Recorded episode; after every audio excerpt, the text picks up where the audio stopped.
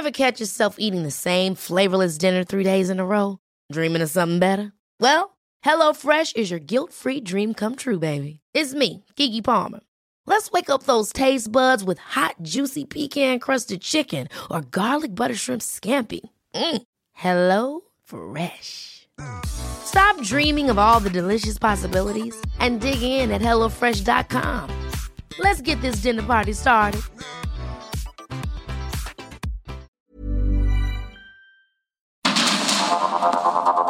Heraldo Media Group presenta Sergio Sarmiento y Lupita Juárez. Información veraz y oportuna con un toque personal y humano. Por el Heraldo Radio, donde la H suena y ahora también se escucha.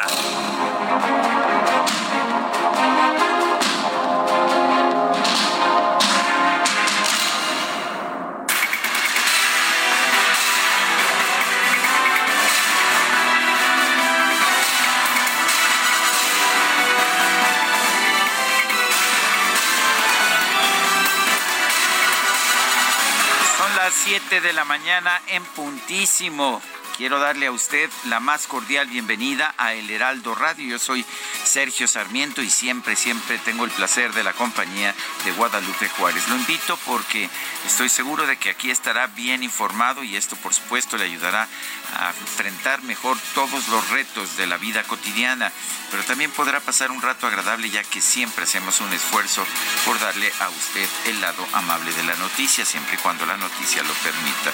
Guadalupe Juárez, muy buenos días. ¿Qué tal? Qué gusto saludarte, mi querido Sergio Sarmiento. Buenos días para ti, amigos. ¿Cómo les va? Ya es jueves, qué barbaridad. Y como siempre, todo el equipo listo para llevarles lo que es noticia, para llevarles lo importante. Pues vamos con, vamos a empezar con un resumen de la información más significativa este jueves 9 de febrero del 2023. Con 261 votos a favor, 26 en contra y 198 abstenciones, la Cámara de Diputados aprobó el dictamen por el que se expide la Ley de Protección del Espacio Aéreo Mexicano. Con esta se otorga a la Secretaría de la Defensa la facultad de dar seguimiento e interceptar vuelos cuando detecte operaciones ilegales relacionadas con el crimen organizado. El grupo parlamentario de Movimiento Ciudadano se pronunció en contra de esta iniciativa. La diputada Mirza Flores advirtió que esta nueva ley asigna al ejército tareas que deben mantener un carácter civil. Nos preocupa mucho que se pretenda discutir y votar esta iniciativa de la Ley de Espacio Aéreo Mexicano. Otra vez de manera express. Sin su debida discusión, con este dictamen se asignan de nuevo al Poder Militar tareas que deben de ser eminentemente civiles. No podemos ni debemos ser indiferentes ante el creciente proceso de militarización en la vida pública, en la vida diaria de nuestro país grupo de 84 organizaciones civiles como Mexicanos contra la Corrupción y la Impunidad y Transparencia Mexicana advirtió al Senado que la aprobación del llamado Plan B en materia electoral representaría la mayor regresión democrática en nuestro país. El Tribunal Electoral determinó que los promocionales de Morena, en los que llaman traidores a México a los legisladores federales que no votaron a favor de la reforma energética del presidente López Obrador, constituyen una calumnia electoral. La Sala Superior del Tribunal Electoral rechazó la invitación de la Junta de Coordinación Política de la Cámara de Diputados para dialogar sobre los términos de la sentencia que ordena modificar la convocatoria para la elección de los nuevos consejeros del INE, al considerar que esto generaría incertidumbre jurídica. El coordinador de Morena en San Lázaro, Ignacio Mier, anunció que la Junta de Coordinación Política acordó crear una mesa de trabajo con la Suprema Corte de Justicia para revisar las atribuciones del Tribunal Electoral al considerar que este organismo emite resoluciones que afectan la soberanía del Poder Legislativo. Entonces eso demuestra una actitud permanente de hostigamiento que tiene el tribunal hacia uno de los poderes y tenemos que actuar en consecuencia. Entonces decidimos instalar por unanimidad una mesa de trabajo, hacer una revisión puntual de las atribuciones que tiene el Tribunal Federal Electoral y para evitar, no ahora para nosotros, sino en, sino en el futuro, mantener la soberanía de la Cámara de Diputados y esclarecer con precisión las funciones electorales que le corresponden al, al tribunal, se instaló una mesa de trabajo para hacer una revisión desde el mandato constitucional y las leyes secundarias y tomar una decisión al respecto la presentación del estudio Recomendaciones para la seguridad de candidatos a cargos de elección popular en las elecciones de Coahuila y el Estado de México, el consejero presidente del INE, Lorenzo Córdoba, aseguró que el 75% de los mexicanos apoya el instituto. El consejero Lorenzo Córdoba también advirtió que las agresiones verbales y la intolerancia que nutre la discusión pública crean un contexto que favorece la violencia política tenemos el periodo de estabilidad política y paz y gobernabilidad democrática más largo de nuestra historia, en un contexto en el que el incremento de la violencia preocupa por el impacto en todos los ámbitos, incluyendo este también. La única forma de entender y resolver el problema de la violencia y la inseguridad que padecen las candidaturas en las elecciones es partiendo de la corresponsabilidad de todas las instituciones y de todos los actores, pero siempre respetuosos de las atribuciones y funciones que tiene cada uno. La comunicación, pues, entre los distintos órganos tiene que ser fluida y permanente, pero sin, sin excesos, pero sin defectos. La Secretaría de Seguridad del Estado de México informó que tiene identificados 17 municipios donde hay un alto riesgo de violencia política de cara a las próximas elecciones por el gobierno de la entidad. Y la Secretaría de Educación Pública informó que este mes va a comenzar la entrega de las becas Benito Juárez 2023. Aclaró que los beneficiarios de Coahuila y el Estado de México van a recibir su pago por adelantado para no interferir en los procesos electorales. Distintos diputados federales del PRI de Morena respaldaron que la gobernadora de Campeche, Laida Sansores, sea investigada por los videos que muestran a sus colaboradores recibiendo dinero en efectivo. El dirigente nacional del PRD, Jesús Zambrano, denunció que el presidente López Obrador sigue empeñado en defender a personas ligadas a su gobierno o a Morena que incurren en actos de corrupción. Embajador de Estados Unidos en México, Ken Salazar, aseguró que durante sus reuniones con el presidente López Obrador nunca ha tratado el tema del juicio contra el exsecretario de Seguridad Pública, Genaro García Luna. Con el presidente López Obrador sobre García Luna. Entonces, eh, eh, no tengo comentario en eso, ¿no? Porque es algo que está en eh, las Cortes de los Estados Unidos ahí es donde debe de estar. Y desde prisión, el exgobernador de Nayarit, Roberto Sandoval Castañeda, rechazó las declaraciones del exfiscal estatal Edgar Beitia durante el juicio contra Genaro García Luna. Aseguró que su campaña electoral o su persona nunca tuvieron relación con grupos del narcotráfico. César de Castro, jefe del equipo de la defensa de Genaro García Luna, informó que este viernes se va a decidir si el exfuncionario federal es citado a declarar en el juicio en su contra. Tenemos que decidir eso, es una estrategia del, equipo. Ya, pero el, señor García Luna estaría dispuesto. Es, ¿está dispuesto, es una decisión de él. Okay. En, en, este sistema es muy importante, es una decisión de él. Nosotros hablamos con él, pero es una decisión. ¿Qué les dijo él? ¿Está de acuerdo? ¿No está de acuerdo? No, no, yo no voy a hablar qué, qué dijo él. Everardo Maya Arias, juez tercero de distrito en materia de amparo y juicios federales en el Estado de México, otorgó una nueva suspensión a Ovidio Guzmán, el hijo de Joaquín El Chapo Guzmán, para impedir que sea extraditado a los Estados Unidos juez federal invalidó dos órdenes de aprehensión giradas en contra del exsecretario de Seguridad Pública de la Ciudad de México, Raimundo Collins, por presuntamente haber autorizado contratos de consultoría sin licitación. Consideró que el delito que se le imputa ya prescribió. Viviana Salgado, la mujer que fue detenida por supuestos ataques a las vías de comunicación tras dejar caer accidentalmente unas aspas de lavadora a las vías del metro, pidió que el gobierno capitalino le ofrezca una disculpa pública.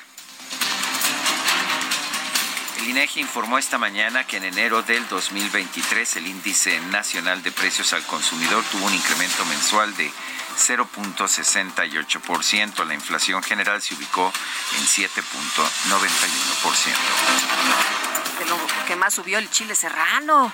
Decía Roberto Aguilar, si unos momentos voy a pedir mi torta, pero sin chile. a ver si te la cobran a más ver, barata. si te la cobran más barata. Oye, eh, Patrick eh, Crucius, presunto responsable del tiroteo registrado en 2019 en El Paso, Texas, que dejó un saldo de 23 personas muertas, se declaró culpable de los delitos de odio y violación a las leyes de armas de fuego, luego de que la Fiscalía confirmó que no buscaría la pena de muerte. El presidente de Ucrania, Volodymyr Zelensky, llegó este miércoles a Francia para reunirse con el mandatario de ese país, Emmanuel Macron, y con el canciller de Alemania, Olaf Scholz. En información de los deportes, México cerró la primera fase de la Serie del Caribe 2023 con una derrota ante Puerto Rico por pizarra de 9 a 3. Distintos medios deportivos aseguran que el actual director técnico de Tigres, Diego Coca, será anunciado en las próximas semanas, en las próximas horas, de hecho, como nuevo entrenador de la selección mexicana de fútbol.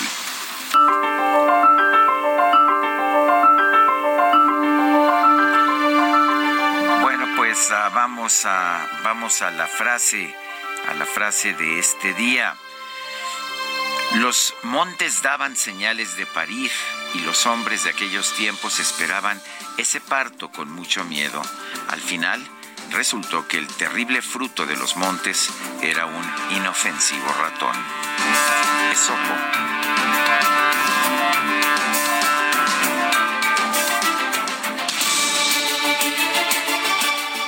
Bueno, y vamos a las preguntas. Ayer preguntábamos, ¿es creíble la acusación de Edgar Beitia? Exfiscal de Nayarit, de que Felipe Calderón le pidió al gobernador del estado, Ney González, proteger al Chapo? Sí, nos dice 15.7%, no 73.3%, quién sabe, 11.1%. Recibimos en total 9.628 participaciones. La que sigue, por favor. Claro que sí, DJ Kike. Esta mañana ya coloqué en mi cuenta personal de Twitter arroba Sergio Sarmiento la siguiente pregunta. ¿Está usted de acuerdo en que la Sedena se haga cargo de la seguridad del espacio aéreo? Sí, nos dice 21.6%, no 72.7%, quién sabe 5.7%. Hemos recibido en 42 minutos 1.489 votos. Destacadas de El Heraldo de México. Buenos días, pescaditos. Sí, buenos días, cuchi cuchi. Buenos días, mi querida Itzel González. ¿Cómo estás? ¿Ya parece viernes? Ya casi. Muy buenos días. buenos días, Lupita Buenos Juárez. días. Buenos días, Sergio Sarmiento. Buenos días, Destacalovers. Muy contentos este jueves 9 de febrero del 2023. Ya a un brinquito del fin de semana, como diría Lupita Juárez. También nos saludamos a DJ Kike. Buenos días, DJ Kike. Buenos días, producción. Buenos días, auditorio que nos escucha a través del Heraldo Radio. Cargaditos de información. Viene cargado el Heraldo de México, viene este sustancioso. Así que comenzamos esta mañana con las destacadas del Heraldo de México. Primera plana, rechazados de Estados Unidos. México acepta 4 mil venezolanos al mes. Desde octubre hasta enero se han recibido en el país a 16 mil 268 migrantes. Sin embargo, la proyección es reducirlos a 2.700 mensual país firman convenio, dan fortaleza a seguridad. Adán Augusto López, Rosa Isela Rodríguez y 10 estados del norte revisan estrategia. Ciudad de México, el centro histórico estrena nuevo centro de comando y control. Lo conforman 1.850 cámaras. Estados, Baja California, Fiscalía General de la República cita a declarar a abogados de Mario Aburto. Aseguran que el caso ya debería estar cerrado. Orbe, Reino Unido y Francia. Zelensky visita aliados y les pide aviones. El mandatario de Ucrania se reunió con el rey Carlos III. Meta NFL promete regresar a México. La Liga de Estados Unidos espera que acabe la remodelación del Azteca para volver a nuestro país. Y finalmente, en mercados, crédito bancario aumenta morosidad. De 2021 a 2022, la cartera con deterioro pasó de 113.805 millones de pesos a 130.134 millones de pesos, según cifras de la Comisión Nacional Bancaria y de Valores. Lupita, Sergio, amigos, hasta aquí las destacadas del Heraldo. Feliz jueves. Gracias, Itzel. Buenos días. A las 7 de la mañana con 15 minutos recibo con tristeza la noticia de la muerte de Néstor Ojeda, periodista. Y pues ah, ahora sí que tuve contacto con él muchas veces en distintos medios de comunicación. En algún momento fue director editorial de, de ADN 40. también estuvo en, fue fundador de CNI, Canal 40, como, como reportero. Fue subdirector de Información Nacional de Notimex. Estuvo en Grupo Milenio como coordinador de edición y editor general. Eh, también estuvo en Milenio Televisión. Eh, fue columnista del periódico El Universal. Eh, recientemente era director editorial de La Verdad Noticias, un portal, tenía 53 años, eh, un hombre de muy buen humor siempre, este, era a veces hasta abrumador. Eh, Hoy acababa de cumplir apenas el 7, 53 años. Así es, que qué tristeza realmente eh, ahora sí que un fuerte abrazo, Néstor. Eh, te nos fuiste, te nos fuiste antes, te recordamos. Un abrazo para su esposa, para sus amigos, para su familia. Y bueno, pues despedimos a nuestro compañero Néstor Ojeda. Eh, vamos con información de Misael Zavala. Las comisiones del Senado aplazaron una semana más la aprobación de dos leyes restantes del Plan B de la reforma electoral. Misael, cuéntanos, ¿qué tal? Buenos días. Muy buenos días, Sergio Lupita. Efectivamente, Lupita, pues, las comisiones del Senado aplazaron una semana más la aprobación de estas dos leyes restantes de la reforma electoral el denominado Plan B del presidente Andrés Manuel López Obrador, y es que la Comisión de Gobernación, encabezada por la senadora morenista Mónica Fernández, no ha hecho formal el llamado a sesionar para dictaminar la minuta que envió la Cámara de Diputados, esto con las modificaciones pertinentes.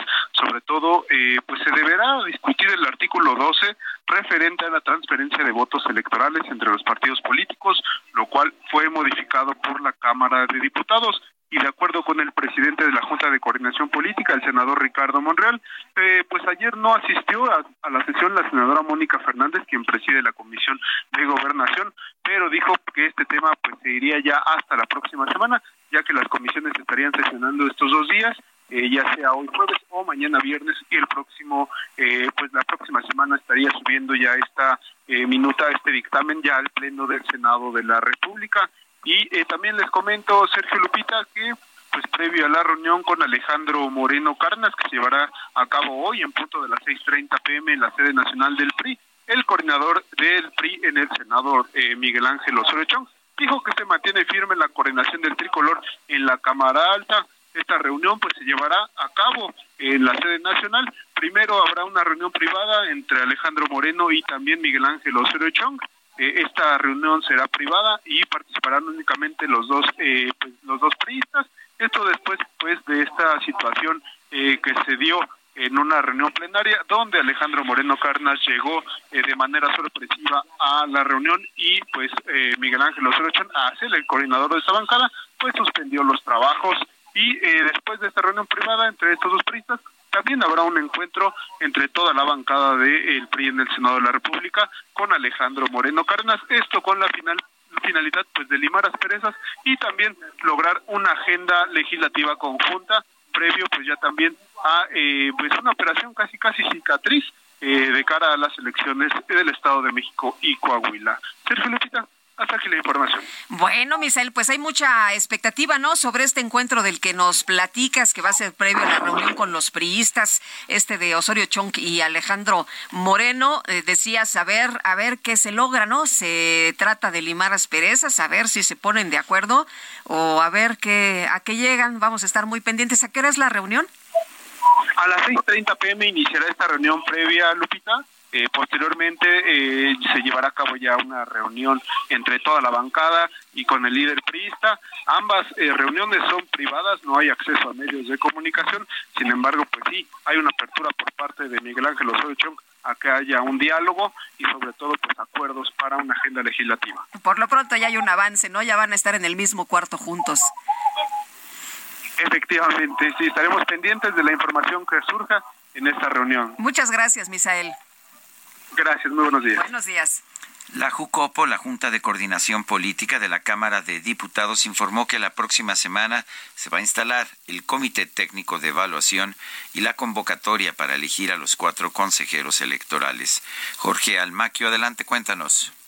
Gracias, Sergio Lupita, amigos. Tras un mes y medio de retraso, será la próxima semana cuando se instale el Comité Técnico de Evaluación y se lance la convocatoria para elegir a cuatro consejeros electorales, anunció el presidente de la Junta de Coordinación Política de la Cámara de Diputados, Ignacio Mier. Tuvo conocimiento de la sentencia el Pleno hace unos días, nos dio el mandato para que la Junta de Coordinación Política elaborara un nuevo, un nuevo proyecto de convocatoria y la integración del, propio comité técnico, lo vamos a hacer la próxima semana y con eso ya arranca formalmente el proceso para la renovación de los cuatro consejeros. Tras la reunión de trabajo de este miércoles de la Jucopo, Mir Velasco anunció también que los coordinadores parlamentarios acordaron tomar la ruta política y realizar mesas de trabajo para dialogar con los ministros de la Suprema Corte de Justicia de la Nación en torno a las decisiones que se han tomado sobre cuestiones legislativas. No es un asunto de soberbia, ni lo somos. Somos sencillos y somos humildes. Este, y nosotros los invitamos a un dial para dialogar, no para dirimir una controversia judicial. No era un alegato de oreja que normalmente se hace, porque no tenemos ningún litigio con ellos. Queríamos ver de qué manera participaban. No lo hacen. Ahora en la mesa que se va a instalar de revisión, vamos a acudir directamente a la sala superior, al hablar con la presidenta del Poder Judicial para hacer la revisión. Precisó que derivado de todas las controversias que se han desatado entre la Cámara de Diputados y el Tribunal Electoral del Poder Judicial de la Federación, recordó que se decidió realizar un encuentro con los magistrados para dialogar, acordar y colaborar con el Poder Judicial indicó que ellos se confundieron, no hay inocencia, sabemos que lo hicieron en esa actitud que han venido asumiendo, digamos, de poca colaboración con otro poder y prefirieron, dijo, darle una salida legal como si estuvieran dirimiendo un juicio. Sergio Lupita, amigos, es el reporte que les tengo. Buen día. Gracias, buen día, Jorge Almaquio. Bueno, y vámonos con más información que se ha publicado en el Heraldo, y es que durante la sesión ordinaria de este miércoles, una de las eh, efemérides enlistadas en el orden del día pues fue motivo de altercado entre las bancadas. Diputados de Morena de oposición se confrontaron otra vez por el plan B de la reforma electoral. La fracción de Morena y los aliados se confrontaron en posicionamientos con las bancadas del bloque opositor del PRI, del PAN, del PRD y de Movimiento Ciudadano por el plan B de esta reforma electoral durante la sesión ordinaria de este miércoles. Una de las dos efemérides enlistadas en el orden del día fue motivo de confrontación debido al llamado plan B de reforma electoral y a nombre del grupo parlamentario del PAN, el legislador Paulo Martínez defendió las reglas electorales vigentes que recordó fueron resultado de amplios consensos a diferencia del llamado plan B de la reforma electoral. Dijo México no admite reformas electorales sin discusión, mucho menos sin una lectura previa. México no merece un plan B, una reforma segundona, sin discusión, mal hecha, sin una técnica legislativa. No merecemos un albazo como el que se aprobó en esta Cámara de Diputados hace unas semanas y que hoy ha sido impugnada ante la Suprema Corte de Justicia de la Nación, lo que dijo el priista. 7 con 23.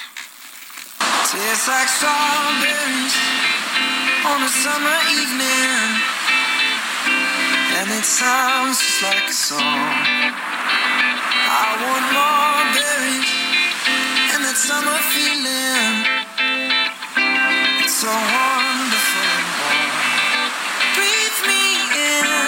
Nació el primero de febrero de 1994 cantante, compositor y actor británico, pues acaba de ganar varios Grammys este domingo pasado, todavía está celebrando su cumpleaños desde hace poquito tiempo. ¿Y te parece que lo escuchemos el día de hoy, Lupita? Has estado insistiendo. Me parece excelente que escuchemos a Harry Styles, este chavo Sergio que empezó en un concurso de talentos y mira nada más, lo inscribió por cierto su mamá, ¿eh? Él era un chavito que andaba en la panadería, andaba por ahí haciendo, ya sabes, estos pastelillos allá en Reino Unido y resulta que su mamá dijo, pues mi hijo tiene talento, canta bonito, es bueno en la música, lo inscribió y mira hasta dónde ha llegado este joven. Harry Styles, esta canción se llama Watermelon Sugar. Vamos a una pausa y regresamos.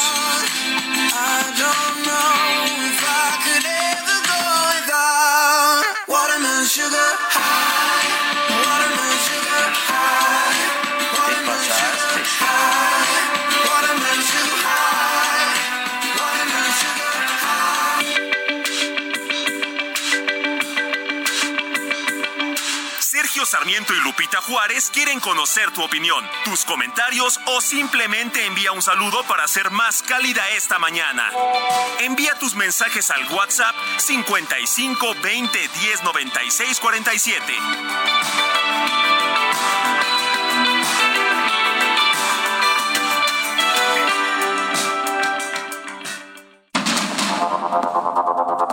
Continuamos con Sergio Sarmiento y Lupita Juárez por el Heraldo Radio.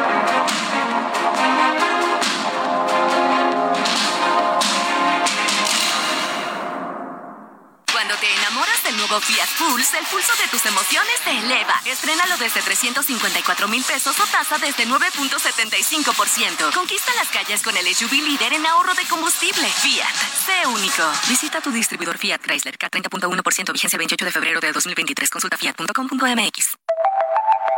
En México, cada 9 de febrero se celebra el Día del Odontólogo, con el fin de reconocer los servicios que ofrecen día a día estos profesionales de la salud para prevenir y tratar las enfermedades bucodentales en adultos y niños. La celebración de este día fue aprobada por la Cámara de Diputados el 10 de abril del 2014. Las enfermedades bucales son consideradas un problema de salud pública en nuestro país. De acuerdo con cifras del Sistema de Vigilancia Epidemiológica de Patologías Bucales, uno de cada tres niños que acuden los servicios de salud tiene caries severa. Lo anterior se traduce en que esta enfermedad crónica es más común en la primera etapa de la vida, afectando a más del 60% de los niños y adolescentes. En el caso de los adultos es del 94.9%. La prevención juega un papel fundamental en la salud dental debido a que los mexicanos acuden a consulta con el odontólogo únicamente cuando se presenta dolor o alguna enfermedad avanzada. De acuerdo con datos del Observatorio Laboral de la Secretaría del Trabajo, el ingreso promedio mensual de los dentistas en México es de 12.700 pesos. La odontología ocupa la posición 24 en la lista de las carreras mejor pagadas en México.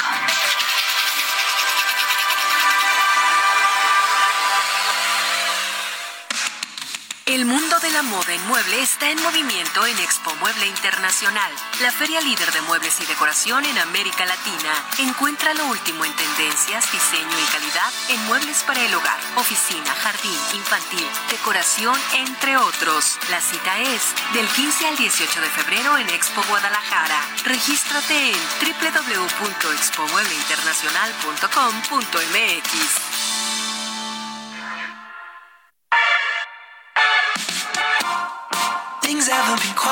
same. There's a haze on the horizon, babe. It's only been a couple of days and I miss you. Yeah. When nothing really goes to plan. You stub your toe, break your can. I'll do everything I can to help you through.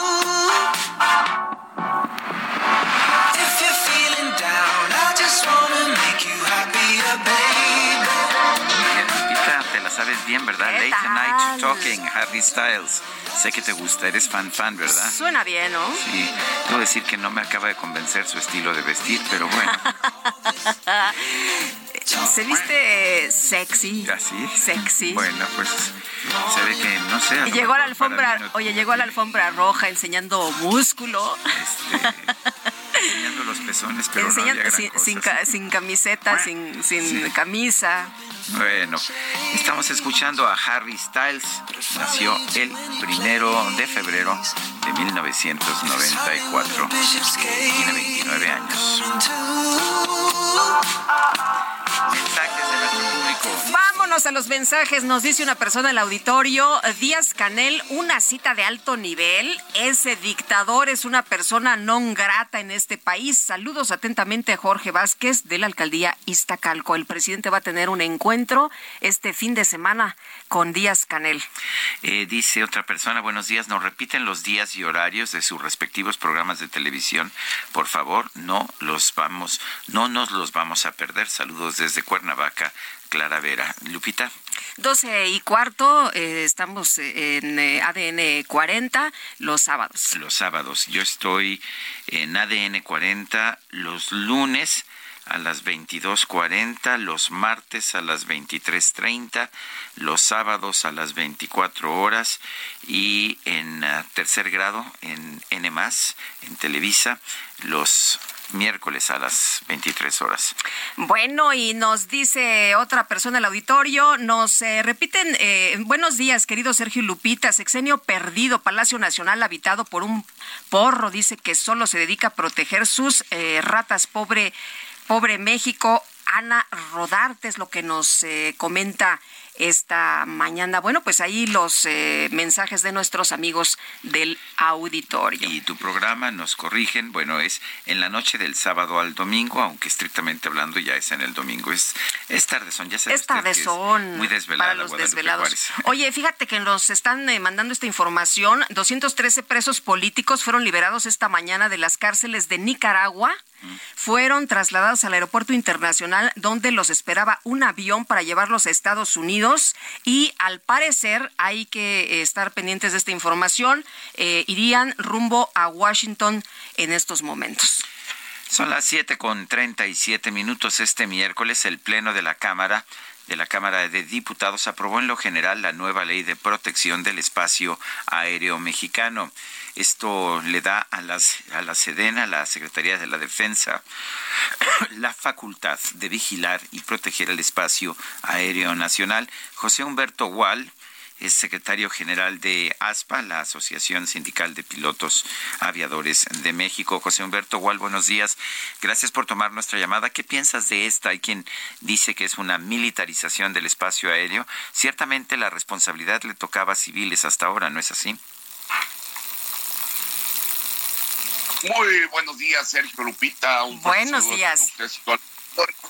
Eh, mira, esta ley que se crea del espacio aéreo, en verdad ya tenían la facultad constitucional las Fuerzas Armadas para hacerlo. Lo único que se hizo ahorita, evidentemente, ha sido ordenar y poner una jerarquización para ciertos asuntos de, de, por ejemplo, de actos de interferencia ilícita, eh, para que operaciones de narcotráfico, digámoslo de esta manera, pero también atiende algo muy importante, que también no hay que dejarlo de lado. Recordarás que como lo hemos platicado en tu espacio, estamos degradados a categoría 2 por un tema de seguridad, de, no me refiero a actos de, de, narcotráfico, me, refiero a la seguridad aérea, que son actos de interferencia ilícita, y lo único que hace es reglamentarlo a través de un sistema de vigilancia en el cual está, eh, pone de manera muy, de manera muy jerárquica eh, cuáles son las dependencias que estarían involucradas, que es la defensa, marina,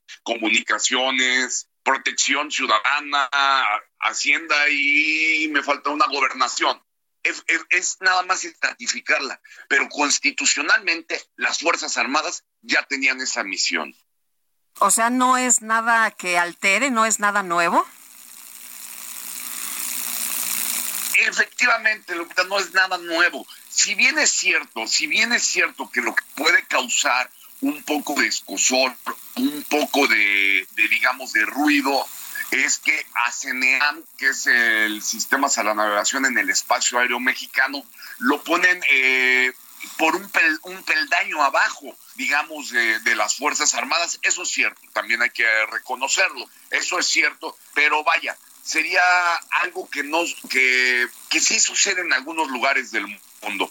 Ahora, algo importante, ustedes saben que yo soy, he sido opositor cuando hay alguna ley que daña a la, al, al, sistema aeronáutico, a la industria aeronáutica. Creo que esta ley creo que esta ley en este momento, para las situaciones de seguridad que estamos viviendo, no nos viene a caer ahorita eh, del todo mal. Al contrario, viene a ordenar un poco este Consejo Nacional de Vigilancia del Espacio Aéreo, en la cual dice muy claramente que la dependencia, la Secretaría de Comunicaciones y Transportes tendrá como objetivo observar las aeronaves civiles y la Secretaría de la Defensa Nacional identificar a las que estén cumpliendo, que estén fuera de la norma.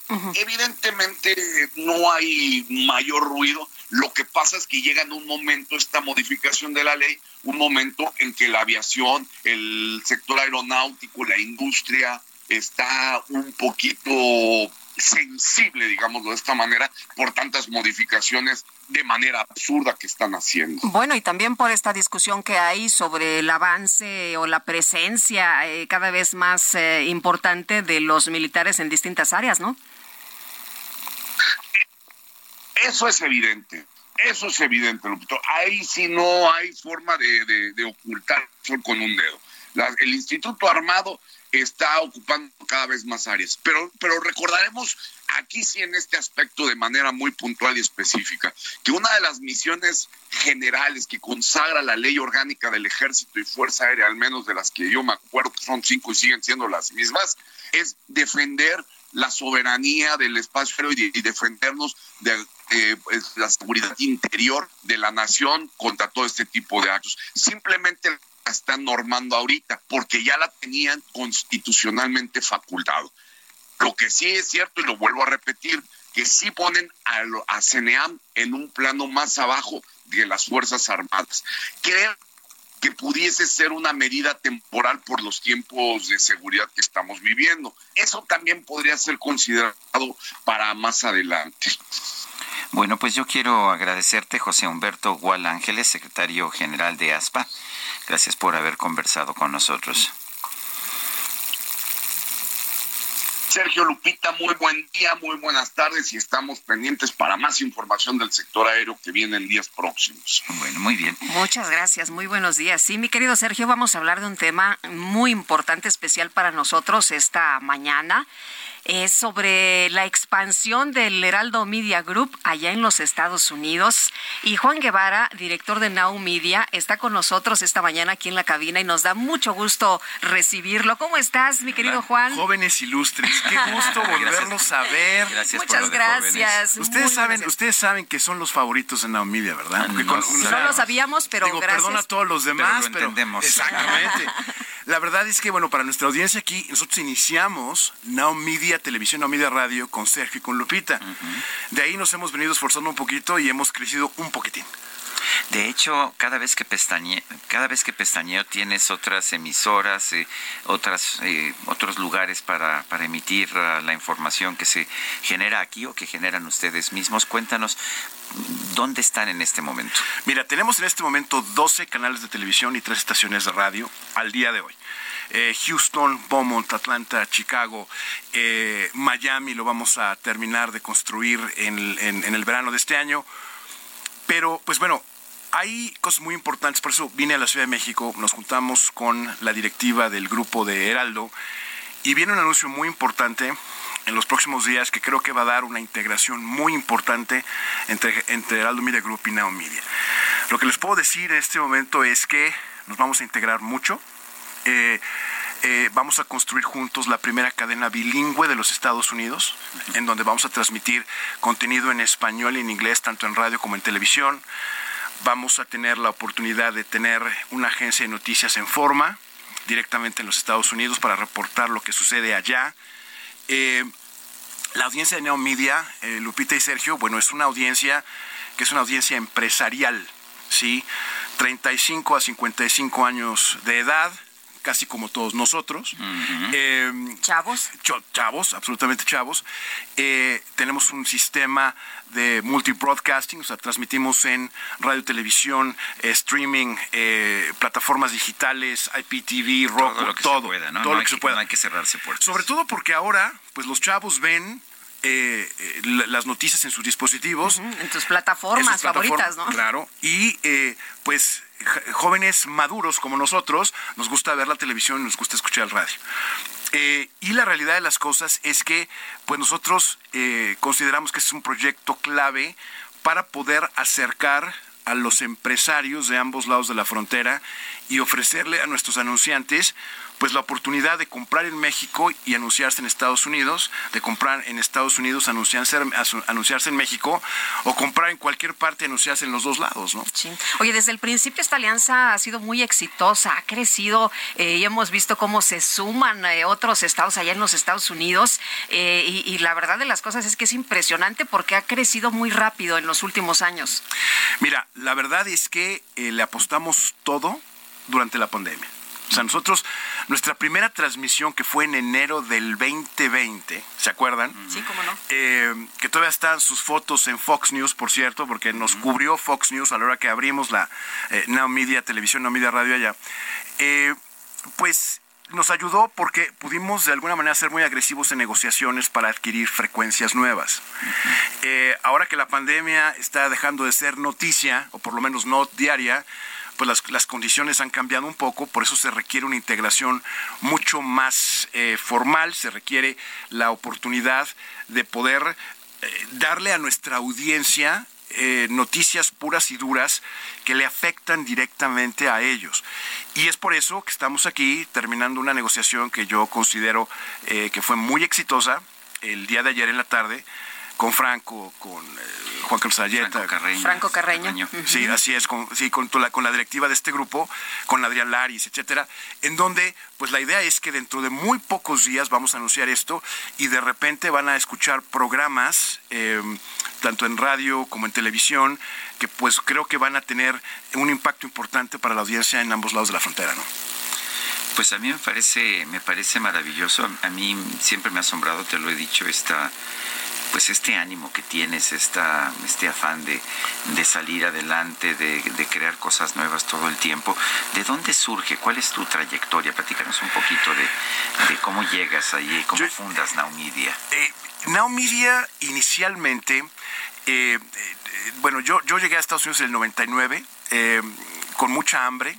Fue, fui de los chavos que se fue a estudiar allá, allá me gradué, me fui sin absolutamente nada, Fui uno de los que tuvo que cerrar negocio en México porque los UDIs estaban carísimos y tuvimos que cerrar esos créditos en ese momento. Y bueno, me fui a Estados Unidos desde el 99 y siempre había querido yo estar en los medios. Es, interesante que los ciclos se cierran porque yo tuve algunas emisiones en Radioactivo 98 y medio, que es esta misma frecuencia, ¿no? Eh, lo, lo, que es la vida. Lo que es la vida, es decir, eh, entonces, eh, siempre quise estar yo en los medios de comunicación de manera formal. Yo te veía cuando era un poco más joven. Yo te escuchaba cuando era un poco más joven. Eh, y eh, siempre quise tener un medio de comunicación. Iniciamos Now Media como una compañía de streaming. Nosotros, eh, sí, siempre nuestro target fue el empresarial, porque cadenas como Univision, como Telemundo, como Fox tienen un mercado muy específico que van a un mercado muy diferente al que estamos viendo nosotros. Nuestro objetivo es ser muy sui generis en el mercado que queríamos atacar. Iniciamos, eh, empezamos a trabajar, yo hablé con Adrián y le dije a Adrián, Adrián, director. Sí, hablé con Adrián Laris. Así es, le dije a Adrián, quisiera yo tener la oportunidad de poder transmitir tus contenidos. Y me dijo a la palabra, y le dije, yo me comprometo en comprar un canal de televisión o una estación de radio, nada más dame tiempo. Me dijo a la palabra, Juan. Y confiaron en nosotros, teníamos un acuerdo de palabra, y de ahí, un día le dije en noviembre, ya la cerramos. Me dijo, no, una palabrota que no voy a decir aquí, en serio, eh, y empezamos a trabajar y así se ha dado todo esto. ¿no? Oye, es que es no, manches. no manches, un poquito más feo, ¿no? Oye, no, pero que es que es asombroso que, que, que eh, tan eh, corto plazo puedas hacer, puedas fundar, puedas crecer. ¿De dónde sale esta visión y como tú dices, esta, esta hambre, estas ganas? Yo creo que los mexicanos estamos lo voy a decir en inglés, we're kicking ass en los Estados Unidos. rompiendo, rompiendo, moldes. Sí, es decir, eh, los mexicanos ahora le damos... ¿Has visto cómo traduzco? ¿Traseros? Exacto, exacto, sí, sí, Hay que tropicalizarlo, rompiendo traseros. Exactamente, le estamos dando nalgadas a la gente eh, en Estados Unidos. Yo creo que ahora los mexicanos en Estados Unidos contratamos a los gringos. En Estados Unidos ahora somos los mexicanos los que les damos trabajo, somos los que pagamos impuestos, somos los que tomamos las decisiones importantes. Hace 30 años la gente que iba a Estados Unidos, eh, la mayoría eran personas que tienen una falta de recursos en el país porque el país no les dio oportunidades. Ahora nosotros somos los que damos las oportunidades en Estados Unidos. Ahora nosotros somos los que le damos a los gringos trabajo. Y eso es algo que para nosotros es muy importante. Eh, porque como, como, orgullosamente mexicano soy, eh, nuestra intención es el hambre de poder competir de tú a tú. No nos, no nos da miedo el competir en Estados Unidos. Y el hambre que tengo es, pues, eh, es un hambre de una persona que, bueno, pues emigra a los Estados Unidos, emigra sin mucho y pues es una situación de, de, reafirmación personal en el que si está en tu mente lo puedes conseguir y realmente yo sí creo que si está en tu mente lo puedes conseguir y nuestra mente está con, con programas como el de ustedes, el convertirnos en la primera cadena bilingüe de los Estados Unidos. Muy bien. Pues yo te agradezco, Juan Guevara. La verdad es que te admiro, he visto cómo trabajas y, y pues Oye, la pasión y el trabajo diario, ¿no? Eh, con esto se logran muchas cosas, mi querido Juan. negociaciones, ahora no será la palabra, me imagino que habrá documento, papelito. Sí, no, bueno, claro, es, papelito habla, claro, ya lo tenemos, pero sí, creo que va a ser una cosa muy interesante lo que vamos a anunciar próximamente y nos encanta que con ustedes iniciamos y con ustedes seguiremos. Oye, te trajimos un mezcalito. Vientos. Y hablando de palabrotas, ¿sabes cómo se llama el mezcal? No, ¿cómo? Chingón.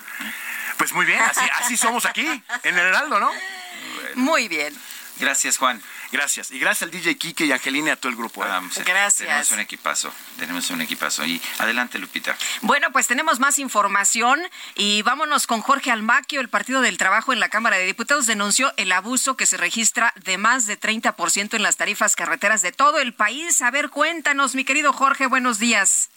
Efectivamente, Sergio Lupita, amigos, la fracción parlamentaria del Partido del Trabajo en la Cámara de Diputados denunció el abuso que se registra de más de 30% en las tarifas carreteras de todo el país y exigió a la Secretaría de Infraestructura, Comunicaciones y Transportes que deje de ser omisa y castigue a los involucrados. Reginaldo Sandoval, presidente de la Comisión de Infraestructura, indicó que a los concesionarios se les autorizó un incremento del 7.8% acorde al porcentaje inflacionario, pero se están detectando aumentos hasta del 30%, por lo que llamó a diversas dependencias federales a detener esta situación en la que se ven escenarios de corrupción. Indicó que el PT iniciará una investigación en torno a este asunto y señaló que este jueves presentarán un punto de acuerdo para pedir la comparecencia del titular de la Secretaría de Infraestructura, Comunicaciones y Transportes, Jorge Nuño, para pedirle una explicación al respecto. Fernando García, diputado federal por Sinaloa, resaltó que su reclamo es fuerte porque duele más un golpe en el bolsillo que un golpe bajo y el golpe bajo se tiene en su estado a través de una caseta de peaje en donde el incremento fue de 40%.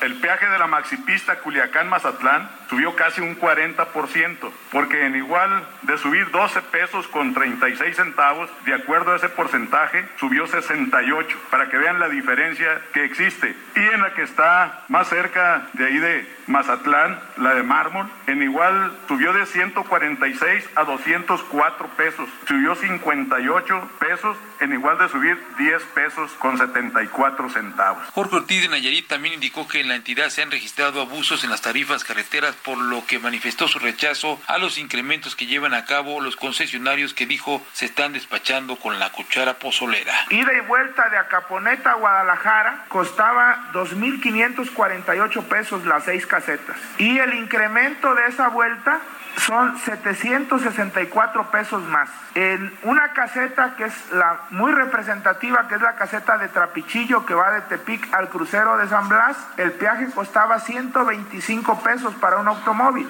Son 20 kilómetros. Y la aumentaron a 165 pesos, o sea, 40 pesos más, que son el 32% de incremento. La diputada Margarita García indicó que estos incrementos no son acordes a los principios de la cuarta transformación encabezada por el presidente Andrés Manuel López Obrador, aunado a que las vías de comunicación, como la llamada supercarretera a Oaxaca, están en pésimas condiciones. Sergio Lupita, amigos, es el reporte que les tengo.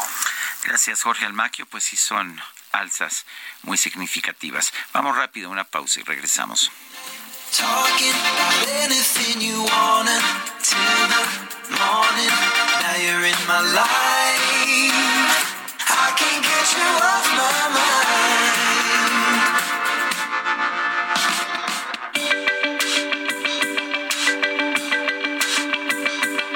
Sergio Sarmiento y Lupita Juárez quieren conocer tu opinión, tus comentarios o simplemente envía un saludo para hacer más cálida esta mañana. Envía tus mensajes al WhatsApp 55 20 10 96 47.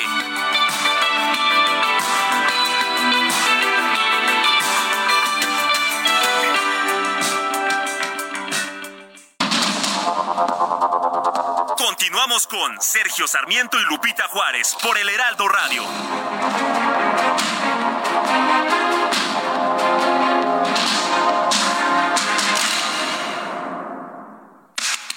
El mundo de la moda en mueble está en movimiento en Expo Mueble Internacional, la feria líder de muebles y decoración en América Latina. Encuentra lo último en tendencias, diseño y calidad en muebles para el hogar, oficina, jardín, infantil, decoración, entre otros. La cita es del 15 al 18 de febrero en Expo Guadalajara. Regístrate en www.expomuebleinternacional.com.mx. Buenos días, señor Sarmiento y Lupita Juárez. Señores, por favor, el ejército está hecho para cuidar la soberanía de la de cualquier nación. El espacio aéreo es importante. En cualquier país, en Estados Unidos, ¿quién cuida el espacio aéreo? ¿Quién? Sino las Fuerzas Armadas. ¿Por qué tanta cizaña? ¿Por qué tanta estupidez? Yo digo, siempre todo mal, todo mal, todo mal. No se puede, no, no, no hay persona que todo mal esté, haga todos los días algo mal. Nuestras Fuerzas Armadas están obligadas a cuidar el espacio aéreo de cualquier situación, invasión, peligro. Por favor, señores, hay que leer un poquito la, Constitución. Ese es su trabajo primordial del ejército, cuidar la soberanía de una nación. Lourdes Almanza, del ex hipódromo para el Villón.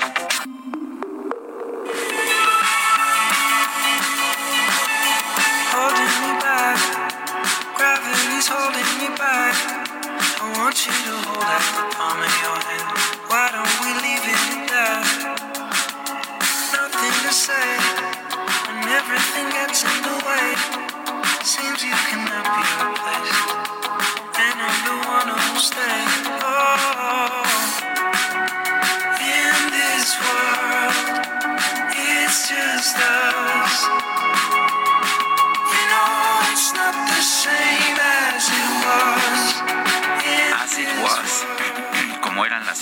como era. Estamos escuchando a Harry Styles. Cumplió años el pasado primero de febrero, pero Guadalupe Juárez no ha quitado el dedo del renglón. Y lo estamos escuchando esta mañana con mucho gusto. Bueno, y vámonos a los mensajes. Nos dice una persona desde Zapopan, Jalisco. Saludos a Sergio y Lupita. De parte de Carlos León, son un bálsamo entre tanta mañanera.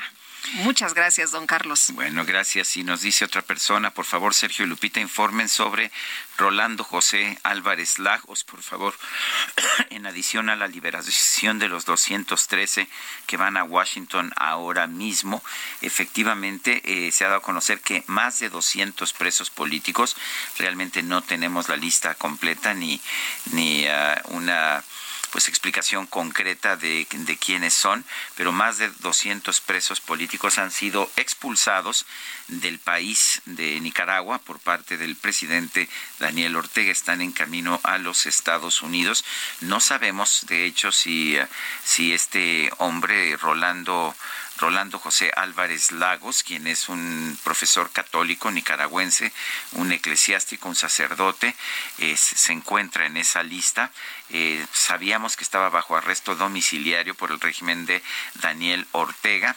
Eh, y esto pues debido a que igual que otros presos políticos se atrevió a ofrecer críticas al régimen dictatorial del presidente de Nicaragua, Daniel Ortega. Son las 8 con 4, vámonos al clima. El pronóstico del tiempo con Sergio Sarmiento y Lupita Juárez.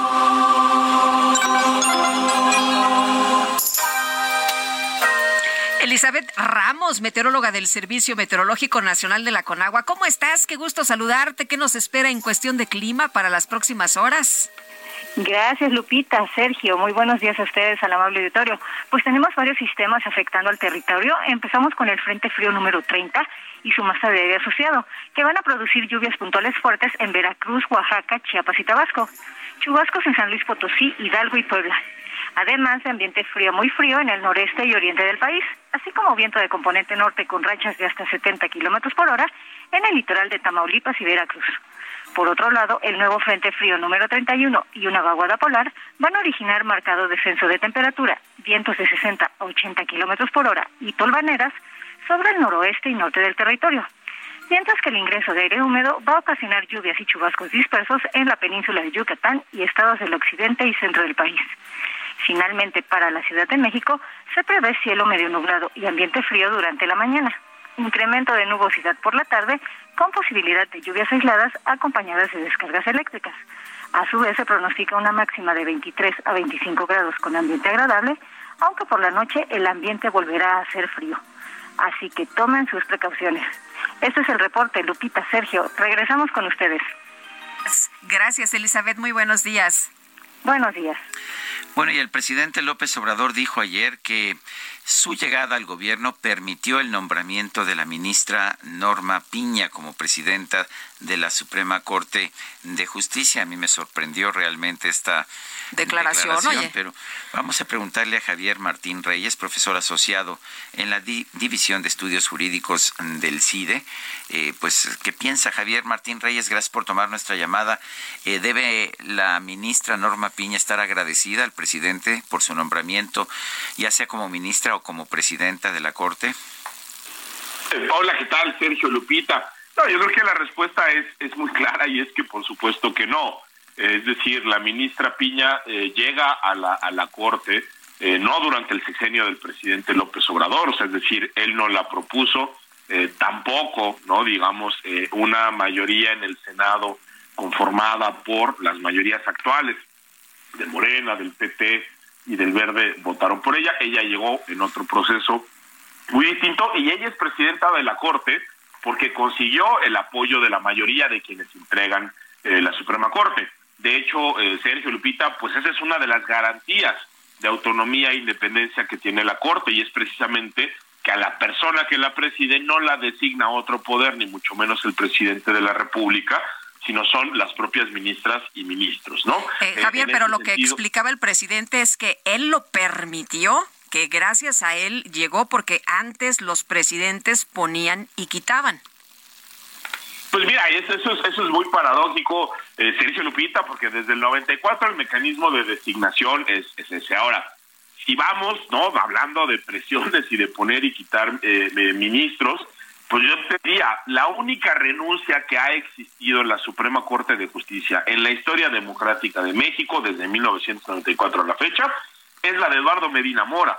Y Eduardo Medina Mora renunció en medio de enormes presiones. Todos recordaremos que el mismo día que presenta su renuncia, la unidad de inteligencia financiera de la Secretaría de Hacienda, que ya dependía del presidente López Obrador, le congeló cuentas bancarias. Después nos enteramos, porque lo dijo incluso el presidente, que había investigaciones de tipo penal que estaba realizando la Fiscalía General eh, de la República y esa es la única renuncia que hemos tenido en medio de presiones políticas. Hay que recordar, ¿no? Que a final de cuentas lo que se determinó la Fiscalía General fue que no había elementos para seguir la investigación con Medina Mora, lo cual generó muchísimas dudas. Y lo que es muy importante, Sergio Lupita, es que López Obrador sí le aceptó la renuncia Eduardo Medina Mora, ¿no? Entonces, si ha habido un presidente de la democracia mexicana que ha tenido una influencia en quien se va de la Corte es precisamente el presidente López Obrador. Y si vemos también, digamos, cómo se desarrolló el proceso de sucesión en la Corte, pues todos recordaremos que el presidente sí se metió al proceso, es decir, primero para defender a Yasmín Esquivel, ¿no? Digamos, incluso cuando estaban las acusaciones eh, de plagio, y después para criticar a otros integrantes de la Corte. En particular, todos recordamos cómo durante varios días estuvo criticando consistentemente a otro de los contendientes, ¿no? Alfredo Gutiérrez Ortiz Mena, diciéndole de todo, ¿no? Que prácticamente que era un representante de la mafia del poder, que era el ministro eh, más rico, que se había dedicado a condonar eh, impuestos. Entonces, en, realidad es, es una mentira, digamos, abierta que el presidente haya sido respetuoso de la separación de poderes. Y yo creo que incluso habría que decir que la ministra Piña es, por fortuna, presidente, presidenta de la Corte, a pesar de las muchas presiones del presidente López Obrador, ¿no? Creo que así habría que ver el, el asunto, ¿no? De hecho, veo, veo que eh, finalmente se consiguió la elección eh, dentro de la Corte, eh, que en un principio pues no había una mayoría clara, poco a poco se fueron decantando los votos y que pues lo que consiguió la ministra Norma Piña fue poco a poco ir convenciendo a quienes... a quienes habían votado por otros ministros en un principio. De alguna forma es un trabajo de ella de cabildeo, ¿no? Sí, a ver, totalmente. Digamos, este tipo de elecciones, Sergio, en órganos colegiados donde todos son pares, digamos, aquí hay que eh, recordar que no es que la presidenta o el presidente tenga una mayor jerarquía que el resto de los integrantes, sino que todos los a las 11 personas que están en la corte fueron designadas con el mismo proceso, todos sus votos cuentan exactamente eh, lo mismo. Y sí, en efecto lo, lo que vimos fue una primera ronda de votación eh, déjame ponerlo eh, así, muy fragmentada, ¿no? es decir, en la primera ronda de votación la ministra Piña obtuvo tres votos y luego tuvimos otros cuatro contendientes que obtuvieron dos votos cada uno, ¿no? Eh, podía repetirse casi casi ad infinitum una ronda de votación así, pero las cosas se empezaron a mover para la segunda ronda de votación. Lo que sucedió es que dos votos se movieron hacia el ministro Gutiérrez Ortiz Mena, obtuvo cuatro votos, la ministra Piña dos, con eso ya había, digamos, dos contendientes claros con el mayor número de votos, y lo que marca la normatividad interna de la Corte es que las dos personas que hayan obtenido el mayor número de votos pasan a la ronda final. En esa ronda final contendieron la ministra Piña y el ministro Gutiérrez Ortiz Mena. Precisamente, el ministro Gutiérrez Ortiz Mena sumó un voto adicional, pasó de cuatro eh, a cinco, y luego la ministra Piña sumó tres, tres, tres apoyos. ¿no? Entonces, ¿Qué explica que ella sea presidenta de la Corte? Precisamente lo que tú dices, que logró convencer ¿no? a sus pares de que la apoyaran en diferentes momentos. En un primer momento ella eh, era quien lideraba la votación, tenía eh, los, los tres votos, pero creo que sí es muy significativo que parcialmente fue sumando apoyos, incluso, no digamos, en los medios de comunicación, y aunque en sentido estricto. Martín. Sí, eh, eh, Javier, ¿nos escuchas? A ver, se nos se cortó. la comunicación. Bueno, pues prácticamente ya habíamos eh, terminado la entrevista, pero tú tenías por ahí alguna sí, le quería, información. quería yo, este, quería yo felicitar a Javier Martín Reyes, quien es profesor del CIDE. Eh, su tesis de doctorado, eh, ah, perdón, Javier, ya estaba yo, este, estabas terminando en realidad diciendo pues que fue una contienda en la que pues la, la ministra Norma Piña hizo el trabajo que tenía, pero estaba yo haciendo el comentario de que tu tesis de doctorado acaba de ganar uno de los premios de la Academia las mejores tesis de doctorado en Ciencias Sociales y Humanidades 2022 te felicito realmente y además como dices en el título de tu tesis en gusto se rompen métodos. Este voy a tener que ver para ver si me, con, convences. No pues muchísimas gracias este, Sergio. La verdad es que bueno pues es una distinción que me que me llena eh, de muchísimo orgullo. La Academia Mexicana de Ciencias, por supuesto, que es una institución eh, muy importante y relevante para quienes nos dedicamos a la, a la academia y a las y a las y a las ciencias sociales. Y bueno pues un poco la idea del título era precisamente eso no como generar ahí un poco no este de, de, de, de este pues de polémica no precisamente la tesis es sobre cómo deciden y las metodologías que utilizan los tribunales constitucionales, en particular la Suprema Corte, para resolver conflictos entre, entre derechos fundamentales. Pero de verdad que te lo agradezco mucho. Oye, y la satisfacción de hacer la tesis también. Además, Exacto, que, la, tesis sea este, propia, digo, me, tardé un buen tiempo. Sí, no, este, no, pero, vaya. No la fotocopiaste, supongo, ¿verdad? no, no, ni, ni tampoco me fui a revisar qué otras tesis habían publicado no digamos este sobre el tema. en la Facultad de Derecho. Un, gran ah, un gran tutor, Pedro Salazar, quien yo admiro muchísimo, creo, creo que quienes nos gusta el derecho eh, entendemos la importancia que tiene Pedro Salazar. Sí, sin duda, que él, fue pues mi tutor principal, también en el comité estuvo Sergio López Ayón, Julio eh, Ríos Figueroa y también tuve el gusto no que Leticia Bonifaz y Andrea Posas Loyo eh, funcionan como, como lectoras. pues, pura, pura primera plana. Muy bien. Pues, colegas que admiro muchísimo, la, la verdad, ¿no? Es claro. Sí, muchas felicidades. No, hombre, al, contrario, muchísimas gracias, eh, Lupita, Sergio, por el, por el comentario. Gracias. Es Javier Martín Reyes, profesor asociado en la División de Estudios Jurídicos del CIDE. Bueno, y la organización Causa en Común publicó el estudio Análisis de los registros de incidencia delictiva y posibles manipulaciones, en el que señalan que los homicidios dolosos disminuyeron 7%, los feminicidios 5%, los secuestros 13% y los robos con violencia 9%. María Elena Morera, presidente Causa en Común, ¿Cómo estás? Muy buenos días. Muy buenos días, Lupita. Sergio, me da mucho gusto saludarlos y a su auditorio, por supuesto, también. Oye, cuéntanos, ¿qué revela este análisis? Mira, lo que revela este análisis es que hay una gran desconexión entre los registros delictivos en México y la realidad que vive la gente. Y esta desconexión se debe principalmente a dos razones. Eh, primero, pues por supuesto la cifra negra y en segundo punto lo que hemos encontrado es la manipulación o el ocultamiento de información, ¿no? Que mandan la información a otros cajones que no queda claro qué es lo que están cuantificando y sin embargo pues bajan algunos números, pero no estamos seguros que eso sea la realidad del país. ¿No? Si vemos, por ejemplo, el tema de la cifra negra que no hemos podido solucionar en México, en un promedio hay un 93% de cifra negra, es decir, los delitos que se cometen pero no se denuncian o aún denunciados no alcanzan una carpeta de investigación.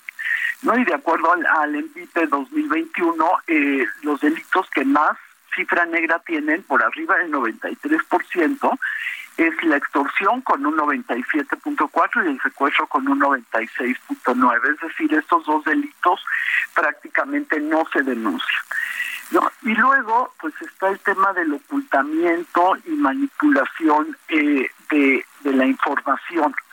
Eh, esto que encontramos es muy interesante porque por un lado, bueno, hacemos un análisis de las cifras delictivas, que son las que da el Secretariado Ejecutivo del Sistema Nacional de Seguridad Pública, pero que las recopilan directamente los estados a través de las fiscalías el secretariado tiene una página donde cada, cada fiscalía va poniendo sus números.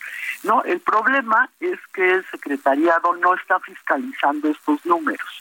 Entonces resulta que hay otros otras otros dos cajones, digamos, por ejemplo, otros delitos contra la vida y otro cajón que dice delitos contra la libertad personal, ¿no? Donde al parecer están metiendo ahí algunos de los homicidios y están metiendo algunos de los secuestros ahí. Y por eso es que posible bajando las cifras. En, en, homicidios lo que estás diciendo es que estamos viendo cifra negra, porque había la idea que en homicidios dolosos no había cifra negra. Eh, mira, en, en, homicidios dolosos desde luego que no hay cifra negra, pero en este cajón que te digo de otros delitos contra la vida, lo que hemos visto es que se ha registrado un incremento a la par del decremento de los, del registro de homicidios dolosos. Pero llama la atención que en esta subcategoría es súper curiosa porque lo que dice es que esta categoría de otros delitos contra la vida y la integridad corporal incluyen inducción o ayuda al suicidio y dos, peligro de contagio inseminación artificial no consentida, entre otros. Entonces yo no creo que haya miles de personas que estén ayudando al suicidio de otros, ¿no? Porque en este registro, por ejemplo, en el 2000, en el 2018 había 8.064 este, carpetas de investigación. Ahorita hay 15.349 en 2022, ¿no? Y mientras los homicidios en 2018 estaban en 33.737, ahora están en 30.968. Entonces, ahí puede haber un ocultamiento de las cifras de homicidio. Y por supuesto también, fíjate que ayer lo comentábamos en el foro que hicimos de Causa en Común sobre este tema, en, en las desapariciones que también han subido enormemente, pues también ahí vemos un problema, ¿no? Porque eh, han subido las desapariciones en un 300% respecto al gobierno de Felipe Calderón y un 60% respecto al gobierno de Enrique Peña Nieto. Entonces, lo que no sabemos es si ahora mm, a la gente que matan, muchos de los criminales o de los mismos miembros de, de las fuerzas del gobierno los están los están este, ocultando. ¿no? Entonces están estos dos casos. Oye, María Elena, pero eh, ¿cuál es el sentido de manipular o de ocultar la información cuando las personas que viven estas situaciones saben perfectamente en diferentes estados de la República cuál es la realidad? Exactamente, mira, las personas que lo viven lo saben, pero pues el gobierno tiene un altavoz que nadie tiene, ¿no? Este, que son las mañaneras y las réplicas continuas durante todo el día. Y entonces, al meterlo en otras categorías los delitos, bueno, pues lo que hacen es este que puedan decir que han tenido resultados cuando lo que hemos visto, ¿no? Y también lo señalábamos ayer, que desde que inició la militarización han subido el número de homicidios por, por arma de fuego y no se ha detenido este pues la, la falta de seguridad y de justicia que tenemos en México no entonces eh, lo que hacen las autoridades y no solamente en este sexenio ya lo hacían desde sexenios anteriores y también este causa en común lo registró y lo y lo hizo público que se manipulaban algunas cifras sin embargo pues sí había más decoro y además había más recursos en el Secretariado Ejecutivo del Sistema Nacional de Seguridad Pública para que hiciera su tarea de fiscalizar cómo estaban metiendo las fiscalías eh, los delitos a estos cajones que les digo. Entonces, pues las fiscalías se cuidaban más de no reportar lo que no era. ¿No? Porque mira, por ejemplo, en otros delitos contra la libertad personal, que supuestamente no incluye el secuestro, está rarísimo porque, por ejemplo, Quintana Roo reportó una disminución del 79% respecto al 2021 con tres víctimas de secuestro, pero en otros delitos contra la libertad personal ponen 1.050 personas, 1.050 delitos, ¿no? Entonces, víctimas de estos delitos. ¿No? O por ejemplo San Luis Potosí que reportó 13 víctimas de secuestro en 2022, lo que eh, implica una disminución del 61% respecto a 2021, pero por otro lado reporta 728 víctimas por este delito, por este delito en delitos eh, contra la libertad personal. ¿no? Entonces, si bien no podemos este, decir con certeza qué es lo que está sucediendo, lo que sí vemos son anomalías que la autoridad debería de estar atendiendo. Muy bien, pues María Elena Morera, muchas gracias por conversar con nosotros esta mañana. Buenos días. Al contrario, muchas gracias a ustedes. Un abrazo. Son las 8 con 22. El Químico Guerra. Con Sergio Sarmiento y Lupita Juárez. Químico Guerra, ¿qué nos tienes adelante? Sergio Lupita, los seis grandes cambios que han impulsado la civilización. ¿Cuáles son? Desde luego, primero el fuego, ¿no? Que nos permitió modificar nuestro entorno hace 400 mil años. La agricultura, hace 10 mil años. La imprenta, desde luego, hace 700 años. La máquina de vapor, hace 150 años. El Internet, hace 50 años. Y ahora, Sergio Lupita, la inteligencia artificial. Así lo afirma Sundar Pichai, director ejecutivo de Google. Pichai supervisa nada menos que Gmail, Chrome, Google Maps y el sistema operativo Android. Sobre la inteligencia artificial dice, lo veo como la tecnología más profunda que la humanidad jamás desarrollará y en la que trabajará. La inteligencia artificial es en esencia el intento de replicar la inteligencia humana en máquinas, que serían los análogos al cuerpo humano, procesadores o computadoras, que serían los análogos al cerebro, y software, que sería el análogo a la mente. Una máquina inteligente ideal es un agente flexible que percibe su entorno y lleva a cabo acciones que maximizan sus posibilidades de éxito en algún objetivo o tarea.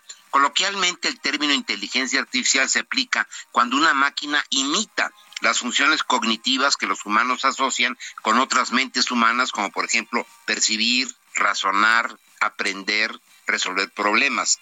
Andreas Kaplan la define como la capacidad de un sistema para interpretar correctamente datos externos, para aprender de dichos datos y emplear esos conocimientos para lograr tareas y metas concretas a través de la adaptación flexible. Pues está dando la noticia ahorita, Sergio Lupita, que Google acaba de revelar que lanzará su propio servicio de inteligencia artificial, un estilo de chatbot que le pusieron el nombre de BART.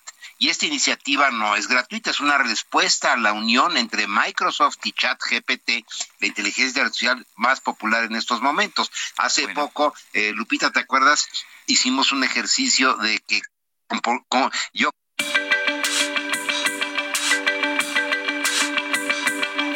Sergio Sarmiento y Lupita Juárez quieren conocer tu opinión, tus comentarios o simplemente envía un saludo para hacer más cálida esta mañana. Envía tus mensajes al WhatsApp 55 20 10 96 47.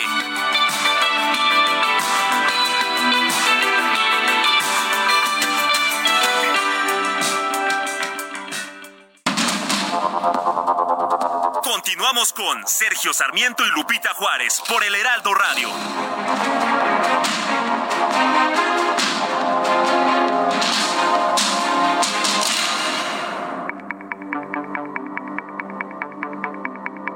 Jaque Mate con Sergio Sarmiento.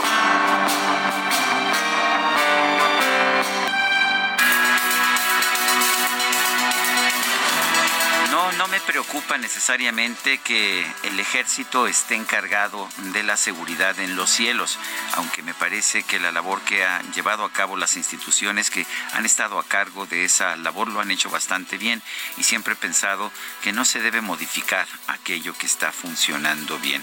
Lo que me preocupa es que tenemos una militarización cada vez mayor, no solamente en la aeronáutica civil, sino en muchos otros campos de nuestra, de nuestra vida cotidiana.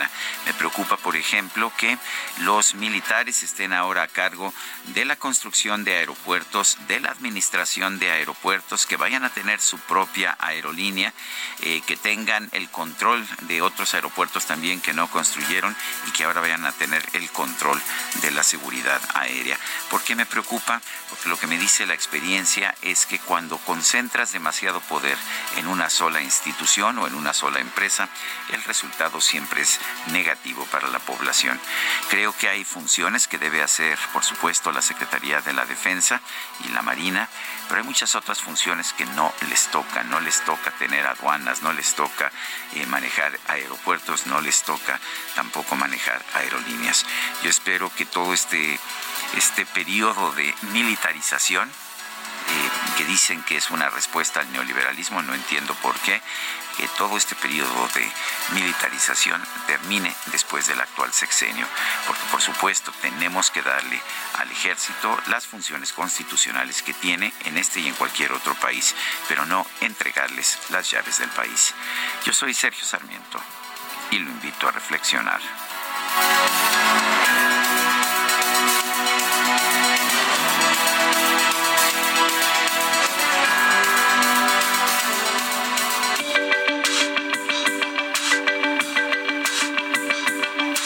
Sergio Sarmiento, tu opinión es importante.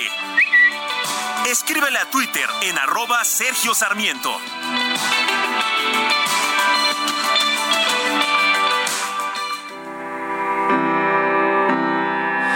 Just stop your crying, it's a sign of the times.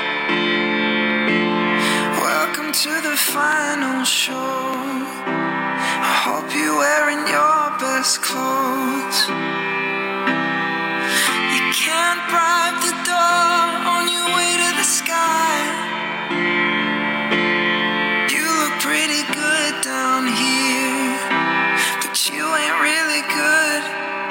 Seguimos escuchando música de Harry Styles, esto se llama Sign of the Times, el signo de los tiempos.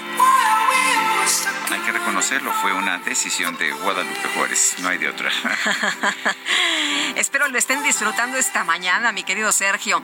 Y vámonos a la información y vámonos también con los mensajes. Oye, quiero mencionar que estoy viendo un eh, mensaje en la cuenta de Twitter del escritor nicaragüense Sergio Ramírez, que acaba de publicar esta información.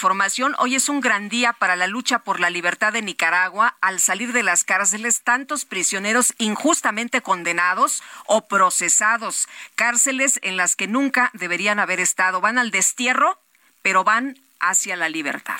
Y Carlos Hurtado, el economista, nos dice lo que dice el Partido del Trabajo de las tarifas de las carreteras de cuota es entendible, son carísimas, pero la verdadera culpa de toda la situación de las carreteras es del gobierno. Los ciudadanos comunes y corrientes se ven obligados a utilizar las carreteras de cuota porque las que no son de cuota son peligrosísimas por tantos uh, por tanto delito han sido irresponsablemente descuidadas en los últimos años. El México de pobres y ricos impulsado por el gobierno. Son las 8 de la mañana con 35 minutos. El pianista Arthur Hanlon nos presenta su última edición de Piano y Mujer 2 con una serie de interpretaciones acústicas de sus canciones más exitosas junto a otros clásicos hits latinos. El álbum se lanzó en noviembre y pues uh, vamos a escuchar, eh, tenemos eh, el, el álbum, tenemos la música, vamos a escuchar. Tú contestando, quizás, quizás, quizás. Estás perdiendo el tiempo. Quizás, quizás, quizás. Arthur Hanlon lo tenemos aquí en la cabina del Heraldo Radio. Arthur, gracias por estar con nosotros. Cuéntanos de esta, pues de este, de este disco, de este álbum que lanzaste en noviembre. Eh, ¿qué, ¿Qué es lo que podemos encontrar en él? Ah, Fíjate, primero, muchísimas gracias por la invitación aquí en México. Estoy muy emocionado. Bienvenido. gracias. Y fíjate, la primera edición salió el año pasado. Y tres meses después me llamaron mi manager diciendo, oye, la gente de HBO Nueva York quiere, quiere hablar contigo. Y yo estaba pensando, oh, Ever catch yourself eating the same flavorless dinner three days in a row? Dreaming of something better? Well, HelloFresh is your guilt-free dream come true, baby. It's me, Kiki Palmer. Let's wake up those taste buds with hot, juicy pecan-crusted chicken or garlic butter shrimp scampi. Mm. Hello Fresh. Stop dreaming of all the delicious possibilities and dig in at HelloFresh.com. Let's get this dinner party started.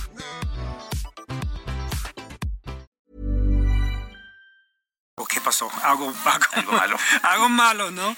Y yo sé que, ¿aló? ¿Qué? ¿Qué? No, Arthur, felicidades, ya andamos muy bien y queremos otra edición. Pero ya, ya, ya. Eso fue como en febrero eh, el año pasado. Entonces me puse a trabajar e invitar gente que conozco muy bien, amigas. eh, Cantantes. Ca- Ca- Catalina García, uh, Hannah y Ashley de Hash, que son con mis hermanas, y varios otros como Debbie Nova, tú tocaste quizás, quizás, quizás. Y fuimos a estudio, el estudio para, para criar. Oye, ¿y cómo escogiste los temas? ¿Cómo te decidiste eh, de lo que tenía que venir en este, en este álbum? Sabes, para mí es, es una decisión muy personal, ¿no? Em, no fue como, ok, pues compu, esta canción es popular, no. Es que con cada chica, o en el caso de Hash, la- las dos em, fueron a mi casa y tomamos cafecito y con mi piano sentado y eh, decidimos que lo aprendí de ti, el gitazo de ella es, es chévere para... Y también el segundo, Hash me dice que, ¿sabes que Creciendo en Luisiana de chiquitos, en la iglesia cantamos Bridge Over Troubled Water todos los domingos. Y yo dije, esa fue la canción favorita de mi papá. Entonces fue así, un proceso súper orgánico. De Simon y Garfunkel, ¿no? Originalmente, Exacto. sí. Y las dos, las chicas, mató con esta, esta versión que hicimos. Cuéntanos un poco de tu historia, Arthur. ¿Cómo empezaste a tocar piano? ¿Qué, qué edad tenías? ¿Y cómo te fuiste pues, eh, abriendo camino en este campo? Bueno, em, mis papás son irlandeses. Ellos emigraron a mi familia a Detroit, Michigan. Y yo crecí en Detroit con una pasión por piano. Empecé a tocar cuando yo tenía seis años. ¿Y tocabas popular o tocabas clásico? Yo soy como el híbrido, las dos cosas. Yo estaba como popular. Mejor, el mejor amigo de mi papá tocó en todos los barrios en Detroit. Entonces me enseñó cómo tocar por oído, dice. Sí, de oído, de- de sí. oído. E- Exacto. Pero mi papá, mi mamá insistió que no, hay que, to- to- hay que tocar clásica también. Sí, de, Exacto. de todo un poco. Todo un poco, exacto. ¿Y, y en tus álbumes incluyes de todo un poquito? Ya, ya, ya puede ser. Entonces, lo, que sale, mi música es un híbrido de, eh, claro, elementos clásicos, pero también mucho pop, you know. Empecé a tocar en Detroit profesionalmente cuando tenía 15 años, en grupos de Motown. Y después me, me moví a Nueva York, donde encontré la música latina. Y eso fue una experiencia transformadora para mí.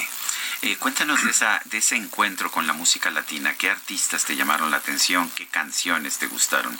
Al principio yo estaba viviendo um, en la de conservatorio, en Manhattan School of Music, que es un barrio 100% latino, un barrio lleno de boricuas, colombianos, dominicanos. Y entonces mis... La influencia. mis influencias. Mis papás me mandaron allá para estudiar música clásica, pero por las noches empecé a tocar en clubes. es la bachata, fue imposible, ¿no? Ignorar la bachata, salsa, merengue que está saliendo de esos, esos, esos barrios. Entonces... Oye, ¿te gustó la música latina? De, ¿Escuchabas ahí este sonido? Que, que te atrajo? Es que tiene mucho en común con la música irlandesa, la, parte de pasión. La música irlandesa tiene mucha pasión, de, cantando, pero lo que tiene lo latino es el ritmo. Obvio, si es, no sé, bachata o salsa o merengue o guapango, es, es que me encanta el ritmo. Bueno, ya sabemos que está, eh, quizás, quizás, quizás, ya sabemos que está Bridge Over Troubled Waters, el puente sobre aguas turbulentas. ¿Qué otras canciones hay en este álbum? Hay um, de Lupita Infante.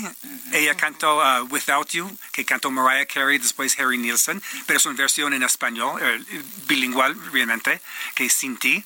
Y a Catalina García de Colombia cantando Un Bésame Mucho y una versión muy, muy especial. Y, y nada, y claro que la reina de las reinas de Puerto Rico, uh, Evie Queen.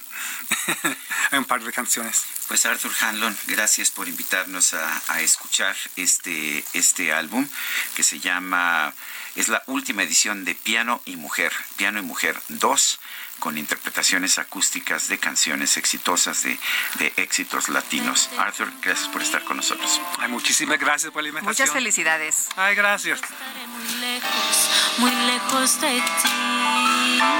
Bésame bésame mucho, como si fuera esta noche la última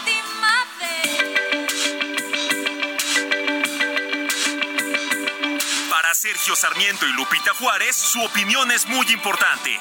Escríbales en arroba Sergio y Lupita.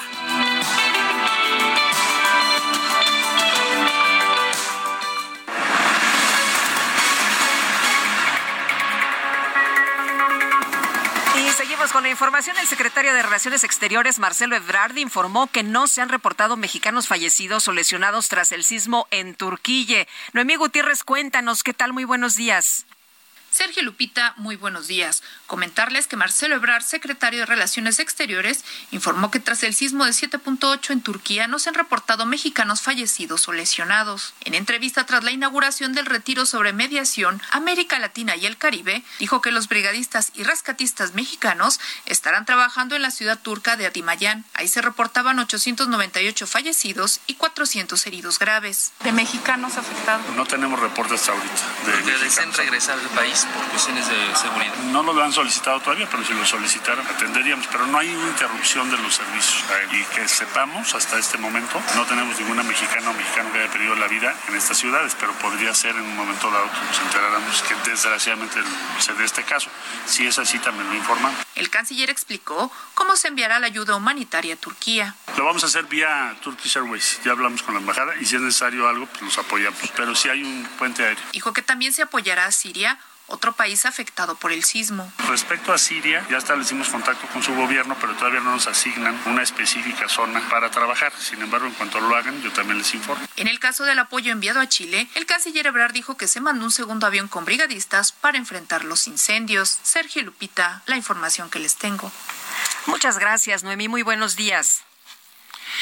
Bueno, son las 8 de la mañana con 42 minutos. Tenemos en la línea telefónica, Guadalupe, a un hombre que yo creo que a los dos nos cae muy bien. Me, sorprende su capacidad de ir de temas religiosos a políticos. Eh, bueno, los combina, ¿eh? Los, combina. Bueno, pues Bernardo Barranco es economista, maestro en sociología del catolicismo contemporáneo, ex consejero electoral del Instituto Electoral del Estado de México y del INE. Y está presentando un libro que se llama El regreso regreso al infierno electoral, las elecciones de 2023 y el juicio final del PRI. Bernardo Barranco, siempre es un gusto platicar contigo. Cuéntanos, pues es el juicio final, ¿no? Son los últimos dos estados que le quedan al PRI. Buenos días, eh, Lupita Sergio. Hola, ¿qué tal? Un gusto. Igualmente. Pues, eh, efectivamente, el, eh, el tema es que mm, eh, esta elección es una elección muy especial, muy particular, porque eh, tanto en Coahuila, pero especialmente en el Estado de México, se está jugando el PRI sus últimas cartas. Es decir, eh, ¿cómo podríamos eh, eh, decirlo? Podríamos decir que está entre la extinción, entre el juicio final, pero al mismo tiempo ante la eternidad. Porque si el PRI gana en esta elección en el Estado de México o en Coahuila, estaría permaneciendo en el poder 100 años. Y 100 años en el poder, ningún, digamos, régimen, sea las dictaduras, digamos, más eh, calamitosas que ha tenido la humanidad, ha durado 100 años en el poder, lo cual eh, significa, o podría significar, que si hay mal que dure 100 años y si hay cuerpo social que lo aguante. Eh, Bernardo, hablas de, del Estado de México como un Sodoma y Gomorra, como un territorio de excesos, de permisividad y de perversión, y dices, bueno, si el infierno, el infierno sí existe. Claro, eh, en la historia de esta entidad ha estado dominada por un grupo que, digamos, de manera eufemista se llama el Grupo Atlacomulco, pero en realidad es una manera de hacer política, es un élites y son dinastías que han perdurado en el poder eh, con una eh, característica eh, muy propia del PRI del siglo pasado, que es la corrupción. La corrupción es el dinero, el dinero que lo somete todo, somete voluntades, incluso de las oposiciones. Entonces, efectivamente, es una es un contrasentido a lo que representa la aspiración de una democracia, eh, de, una serie de reglas a los cuales eh, evidentemente eh, el grupo Atlacomulco no las ha llevado a cabo. Prueba de ellos, de este de estas dinastías, pues es el actual gobernador, que es el nieto, pues, eh, es el tercero de generación que llega a ser gobernador. Esto, vaya, hasta eh, en repúblicas bananeras es reprobable, pero en el Estado de México adquiere, digamos, este hálito de normalidad, porque así es como ha actuado el Grupo Atlacomulco. Eh, Bernardo, el, eh, hablas de que esta es una forma de hacer política que se ha sustentado en la corrupción, pero si, si yo veo cómo hacen política otros partidos, no encuentro que sea necesariamente distinto. ¿Qué opinas? Totalmente de acuerdo, totalmente de acuerdo. Yo eh, diría que, que el Grupo Atlacomulco y esta manera de hacer política eh, es, eh, para empezar, es una forma que pervive al viejo sistema de, del PRI. Es decir, em, tú cruzas la marquesa y yo me imagino, yendo hacia Toluca, pues ver eh, brontosaurios ahí alrededor de la carretera, eh, animales prehistóricos que dejaron de existir. Es decir, la manera de hacer política de Toluca y de la eh, del grupo Atlacomulco es una manera que ha pervivido, es decir, ha sobrevivido al estilo de los años 50, 60 y 70 de cómo se manejaba el poder. Y que eh, en la actualidad es una gran escuela a los diferentes partidos. No hay mucha diferencia de lo que también podríamos señalar a, a Morena, que pues, digamos pinta como ser un heredero legítimo de, de esta manera de hacer política. Bueno, hablas de la compra de votos, ¿no? Como un, eh, eh, hablas de la compra de votos que, que, que se ha experimentado en el, en el PRI, pero también lo hemos visto como un sistema de corrupción en otros eh, partidos, en Morena y en otros, eh, en otros partidos políticos. Sí, en efecto, eh, en efecto, el, eh, la, la manera de cómo se hace. Por eso esta elección es particularmente eh, interesante, porque es una lucha, digamos, de casi de hermanos gemelos eh, y que eh, se está desarrollando de manera titánica frente a un electorado que en, sondeos eh, está un poco ya harta de, tener eh, una misma narrativa, de no tener propuestas por parte del gobierno y del PRI, pero tampoco tiene eh, grandes novedades por parte de Morena.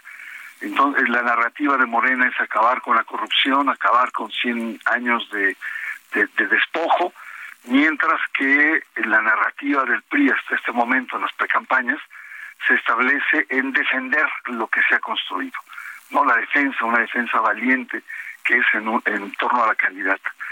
Entonces, pues sí, se presenta algo mucho más equilibrado que en procesos anteriores, porque en procesos anteriores eh, toda la caballería estaba centrada en los programas sociales, además de, la, de, la, de los votos, la compra de votos, y ahora están muy equilibrados.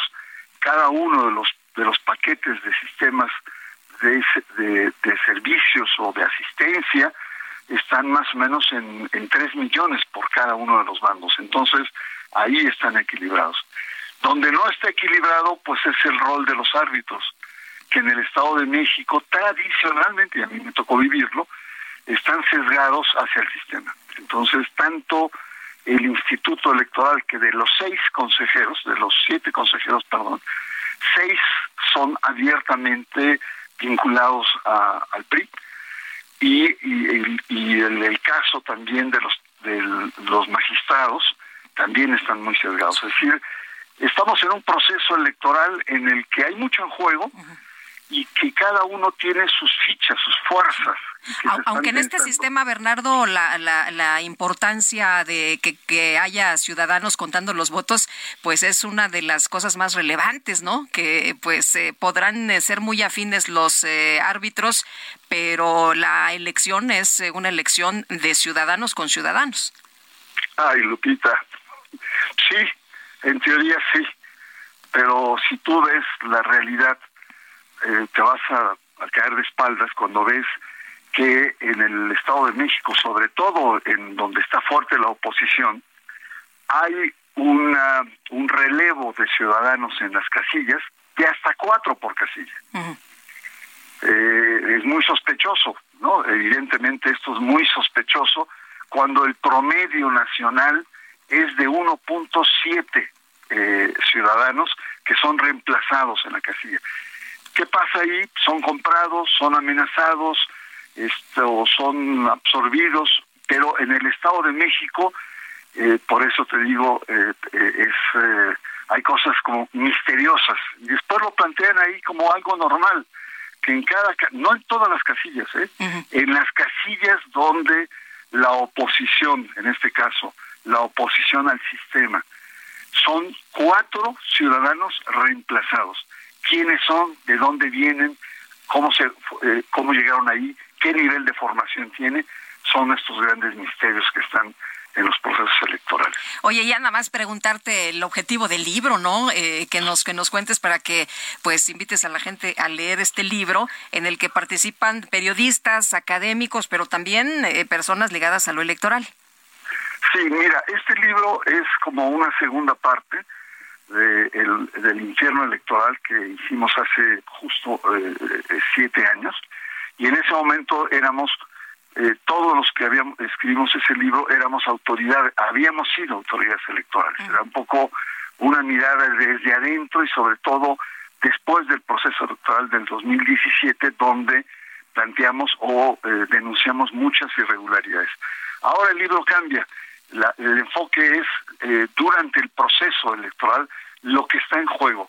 Y efectivamente hay una serie de, autoridades electorales, de periodistas, he combinado eh, gente que tiene una visión nacional, global, con periodistas que tienen una visión local. Entonces, pues está está el académico Asís Nasif, está también eh, Gabriel Corona, que es académica, que fue autoridad electoral, está Francisco Cruz, que es eh, uno de los que mejor conoce el grupo Tlacomulco desde sus inicios, Israel Dávila sobre los programas sociales. En fin, lo que tengo acá es un repertorio que eh, de gente que conoce muy bien desde adentro, periodistas que llevan muchos años, gente desde afuera y autoridades electorales, y es sobre los entretelones eh, que están en juego en este momento en la elección del Estado de México.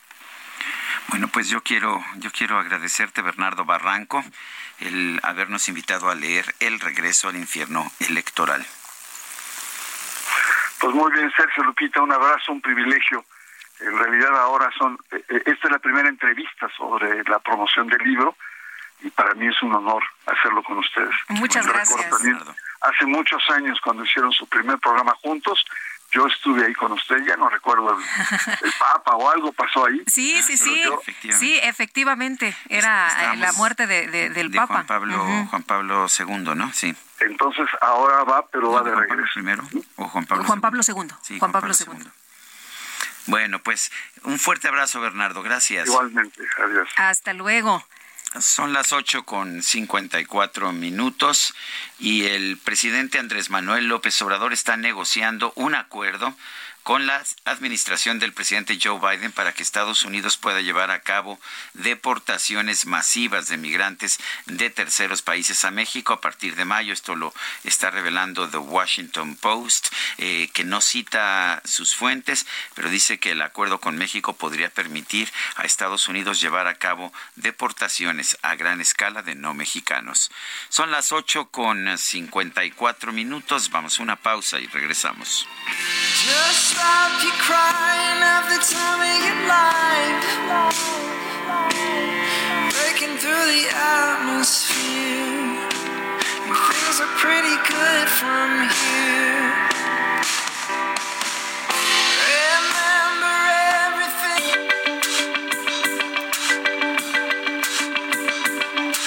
Sergio Sarmiento y Lupita Juárez quieren conocer tu opinión, tus comentarios o simplemente envía un saludo para ser más cálida esta mañana. Envía tus mensajes al WhatsApp 55 20 10 96 47.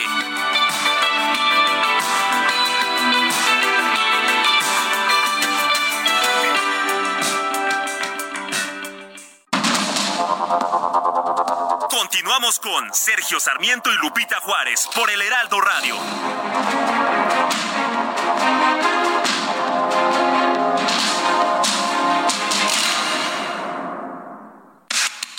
El mundo de la moda en mueble está en movimiento en Expo Mueble Internacional, la feria líder de muebles y decoración en América Latina. Encuentra lo último en tendencias, diseño y calidad en muebles para el hogar, oficina, jardín, infantil, decoración, entre otros. La cita es del 15 al 18 de febrero en Expo Guadalajara. Regístrate en www.expomuebleinternacional.com.mx.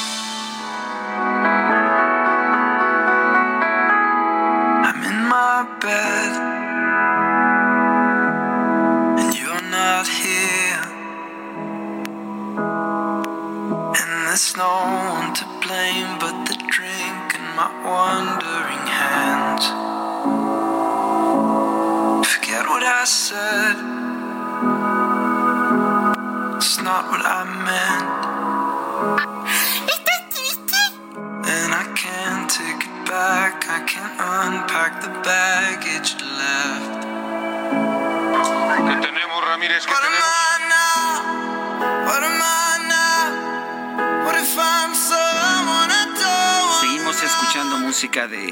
Styles. Esta se llama Falling.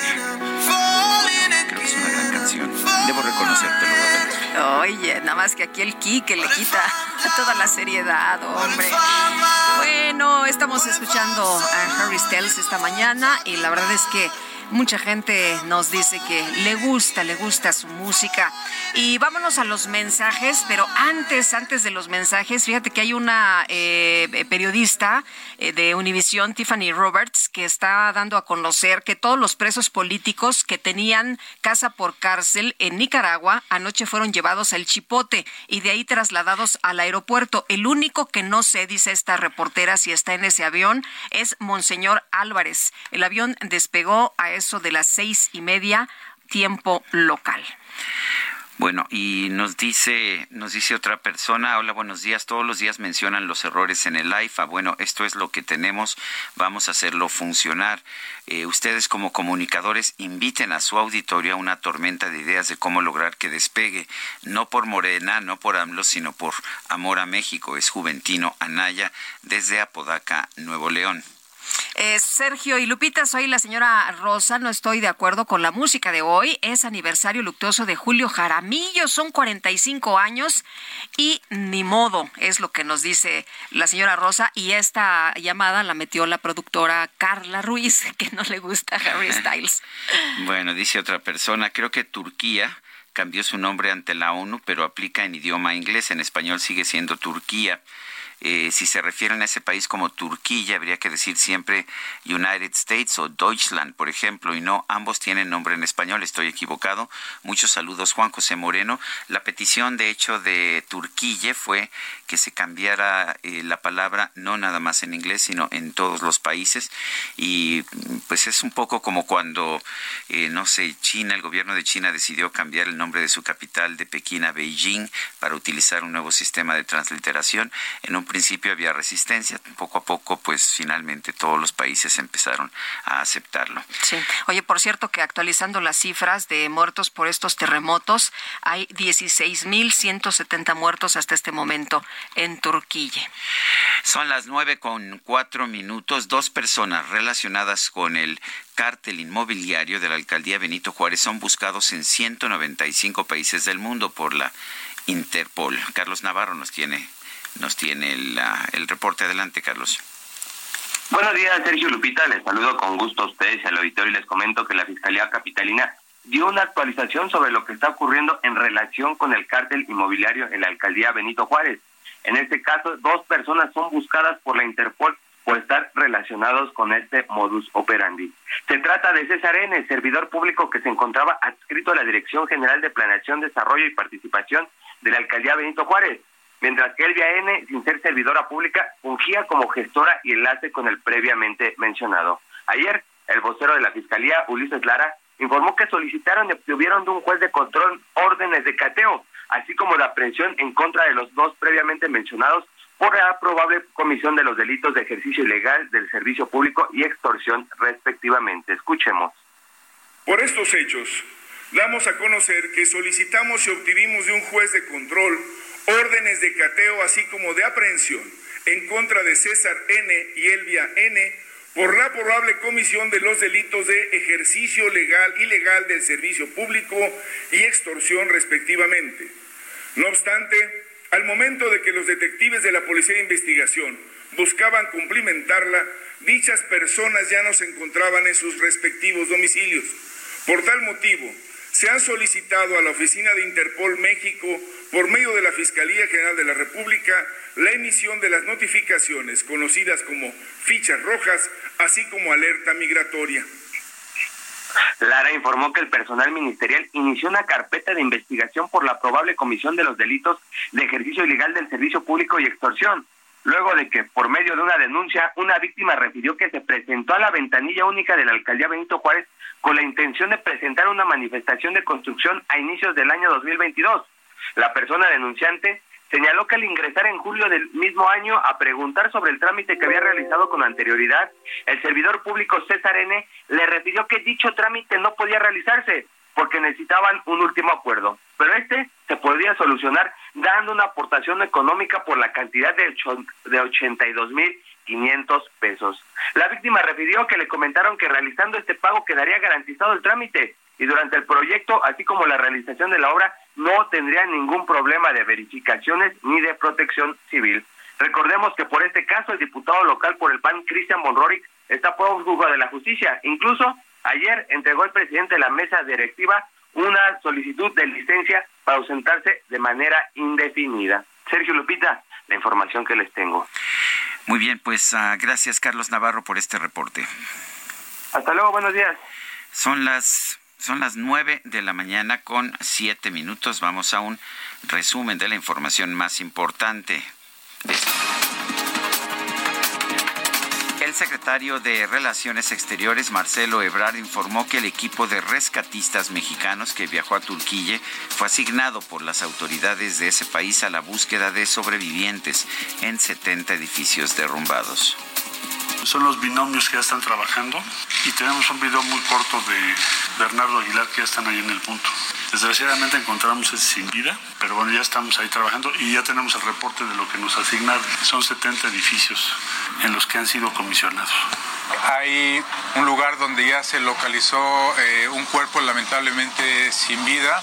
Eh, aquí muy cerca de donde nos encontramos también eh, se localizaron dos cuerpos, desafortunadamente también sin vida. El canciller Marcelo Ebrard también explicó que la ayuda del gobierno mexicano para las familias afectadas por el terremoto en Siria será entregada a través de la Organización de las Naciones Unidas. Para el caso de Siria, precisar que tenemos ya contacto, con, desde luego, desde hace eh, pues, más de un día y medio, con el gobierno de Siria, que, quien nos indicó que se va a recibir la ayuda por conducto o participación de la Organización de las Naciones Unidas. Entonces estamos coordinándonos para ese propósito.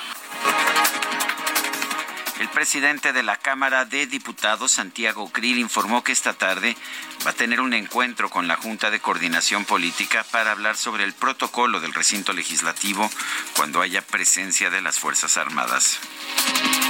El secretario de Gobernación, Adán Augusto López, informó que este miércoles se reunió en Nuevo León con más de 10 gobernadores del país para firmar convenios del Fondo de Aportaciones para la Seguridad diario The Washington Post aseguró que los gobiernos de México y Estados Unidos llevan a cabo una negociación en secreto sobre un acuerdo para el envío masivo de migrantes a nuestro país. Y la Casa Blanca aseguró que China operó en varios países una flota de globos de vigilancia similares al que fue derribado en territorio de los Estados Unidos. Sé que es tarde ya para pedir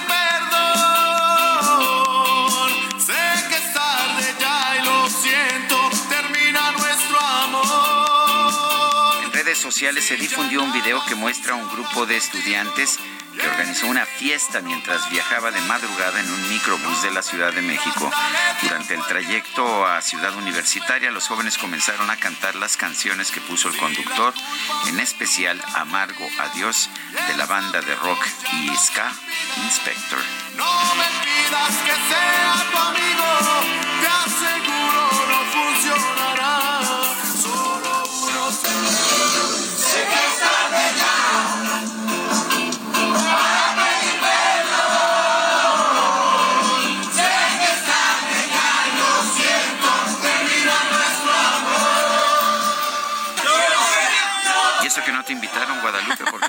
Haber unido. Es inspector, ¿eh? Inspector. Sí, sí, corrijo, me corrijo a mí mismo cuando Oye, y nada más porque andas desconchavadito, si no, ahorita nos... Ah, sí, bueno. Sí, nos poníamos a bailar. Son las nueve con once. Cámara, pues va, pongan la música, hijo.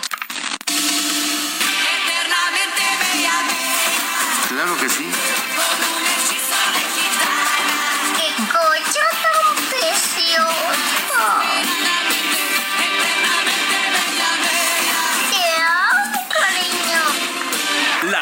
Deportiva.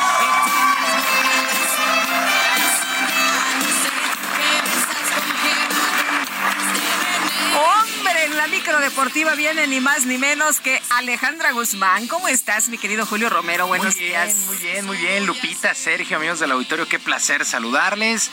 Es su cumpleaños. Es, su, cumpleaños. Ayer vi que subió en su cuenta de Twitter unas fotografías donde sale muy, ya sabes, ella muy este, atractiva siempre en ahí como junto a una alberca, muy guapa. Sí, bueno, entonces ya sabes, mi querida Alejandra, si hoy te quieres subir a la micro deportiva de base a base, hoy no pagas en todo el día. Eso sí, enséñanos tu INE, ¿no? Porque hay que corroborar que sí sea tu, cumpleaños.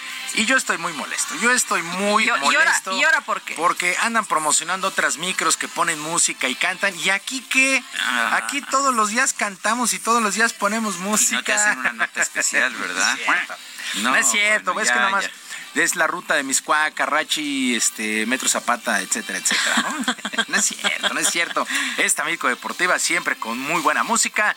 Ya saben que así, así somos de intensos. Bueno, vámonos con la información porque intensa se puso la cosa ya en Monterrey tras el anuncio de que Diego Coca será el próximo director técnico de la selección mexicana de fútbol en sustitución de otro argentino, Gerardo Martino, quien dejó el cargo tras el fracaso del equipo en la pasada Copa del Mundo.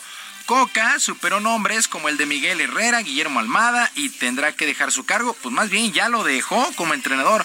Los Tigres de la U de Nuevo León ayer por la noche no perdieron el tiempo y le dieron las gracias, le dieron las gracias. Así es que Diego Coca eh, va a ser el técnico de la selección nacional y Tigres busca nuevo entrenador. Eh, se habla de que Marco Antonio Chima Ruiz estará dirigiendo el próximo sábado de manera interina el duelo contra los Pumas. Así es que eh, pues se enojaron, se enojaron los aficionados de Tigres, pero bueno, pues es una buena oportunidad para Diego Coca, va a llegar sin lugar a dudas al Mundial. Bueno, el bicampeonato que logró con los rojinegros del Atlas luego de 71 años de sequía es uno de los puntos que tomaron en cuenta los directivos para tomar esta decisión. Tiene 50 años de edad y se incorporará al tricolor en los próximos días cuando se haga el anuncio oficial, así es que Diego Coca ha levantado toda la polémica, toda la polémica tras su designación, que si tenía que haber sido Almada, que si tenía que haber sido Bielsa, que deberían de haber buscado a Miguel Herrera, en fin, pues la decisión está tomada y será, será Diego Coca el próximo técnico de la selección. ¿Por qué digo que va a llegar hasta el Mundial? Porque México no tiene eliminatorias, lo único que tendrá será participación en Copa de Oro, en Copa Libertadores, no está obligado a ganarla como si una clasificación en una eliminatoria, pero México al ser anfitrión irá directamente a la Copa del Mundo y eso me parece va a suavizar el paso de Diego Coca con la selección. Bueno, por lo pronto también el día de hoy arranca la sexta fecha en el torneo de clausura, dos duelos para el día de hoy a las 7 de la noche. Los Gallos Blancos del Querétaro se estarán midiendo a los Esmeraldas de León y los Rojinegros del Atlas contra los Rayados del Monterrey a las 9.5. El cuadro regiomontano llega como favorito a este duelo ya que se ubica en el liderato general de la competencia con 12 puntos empatados con el Pachuca uno de los refuerzos del conjunto rayado, el zaguero Víctor Guzmán, destacó el equilibrio que ha tenido su equipo para tener un buen inicio, sobre todo en la parte defensiva.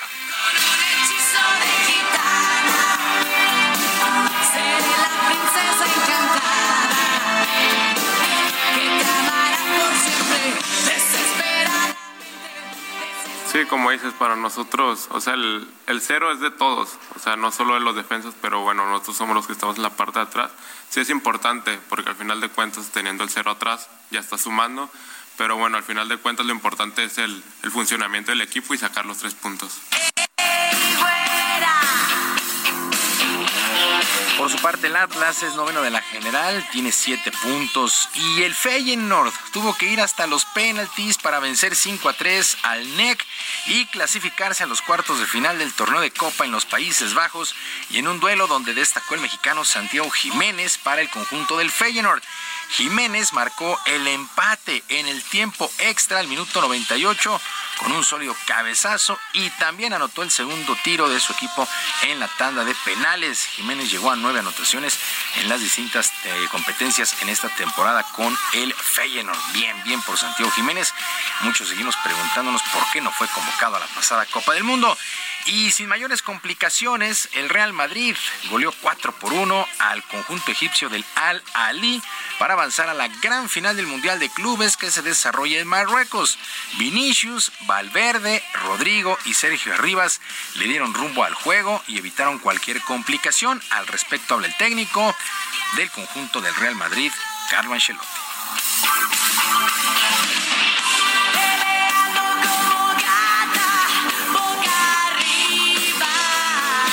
Creo que el equipo, como dice ayer, me parece, creciendo. Ahora hemos cumplido hoy porque estos son partidos donde hay todo que perder y nada de ganar. Lo normal es que Real Madrid estos partidos les gana y, y lo hemos ganado bastante, no digo con tranquilidad, pero lo hemos controlado bastante bien. Ahora el sábado, el sábado los españoles se medirán por el título al conjunto árabe del Al Hilal, que dio la sorpresa en las semifinales eliminando al campeón de la Libertadores, al Flamengo de Brasil. En otras cosas, Roger Goodell, comisionado del fútbol americano de la NFL, informó que la liga regresará a nuestro país cuando el Estadio Azteca se termine su remodelación de cara a la Copa del Mundo del 2026 de fútbol. Goodell eh, descartó que la ausencia de este año y los próximos se deba a una falta de interés o a un castigo. Destacó que la afición mexicana es una de las más entusiastas y que cada conjunto que ha visitado la Ciudad de México pues ha tenido gratas experiencias, por lo que se tiene planeado regresar al Coloso de Santa Úrsula ya se había anunciado que la NFL no regresaría a nuestro país, se había buscado otras sedes, pero quieren solamente el Estadio Azteca y regresarán hasta que esté listo. Vamos a ver cuánto tiempo se tarda esta remodelación al Estadio Azteca previo a la Copa del Mundo. Y los cañeros de los Mochis perdieron nueve carreras por tres ante los indios de Mayagüez de Puerto Rico en actividad de la Serie del Caribe de Béisbol que se desarrolla en Caracas, Venezuela. A pesar del resultado, el conjunto mexicano terminó en el primer lugar después del round robin y enfrentará el día de hoy en semifinales a los Tigres del Licey de la República Dominicana. Esta semifinal arrancará a la una y media de la tarde tiempo del centro de México. Estos cañeros que realmente se han visto muy bien, sobre todo en el picheo, pues buscan llegar a la final en esta serie del Caribe. El enfrentamiento es durísimo el día de hoy contra República Dominicana. Y ya para finalizar, el mexicano Juan Toscano dejó a los Lakers de Los Ángeles y jugará el resto de la temporada del básquetbol de la NBA con el Jazz de Utah, un día después de que LeBron James rompiera el récord de puntos anotados en la historia. Toscano no pudo, no pudo ganarse un lugar, no pudo mantenerse en este equipo y entró en un triple cambio que también involucró, involucró al experimentado Russell Westbrook, que terminó peleado con los coaches de los Lakers. El otro conjunto involucrado en este cambio son los Timberwolves de Minnesota, así es que Juan Toscano deja a los Lakers y se va al Jazz de Utah a ver si tiene más minutos y puede consolidarse. Sergio Lupita, amigos del auditorio, la información deportiva este jueves, que tengan todos un extraordinario día. Muchas gracias, mi querido Julio Romero. Buen día.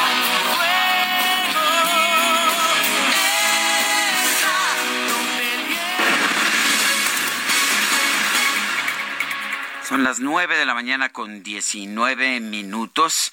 Eh, eh, a, partir de hoy se va a llevar a cabo eh, lo que se llama Bada MX, un espacio de arte contemporáneo a precios accesibles, en donde artistas mexicanos y extranjeros exhiben y venden su obra en directo y sin intermediarios.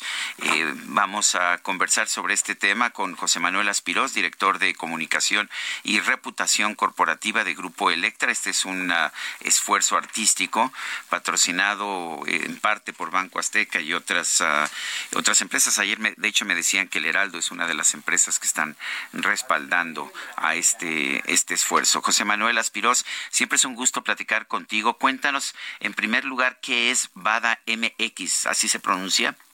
Así es, querido Sergio y Lupita, qué gusto. Hola, ¿qué tal? ustedes.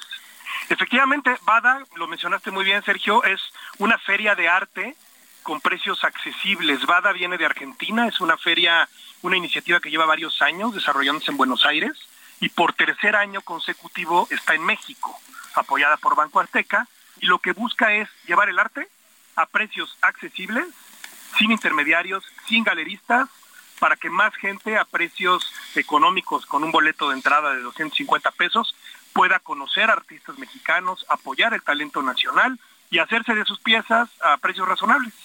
Oye, cuéntanos en dónde, cómo, eh, qué es lo que va a encontrar quien eh, pueda acudir. Esta es una propuesta que nos parece realmente, pues, muy, muy innovadora, ¿no?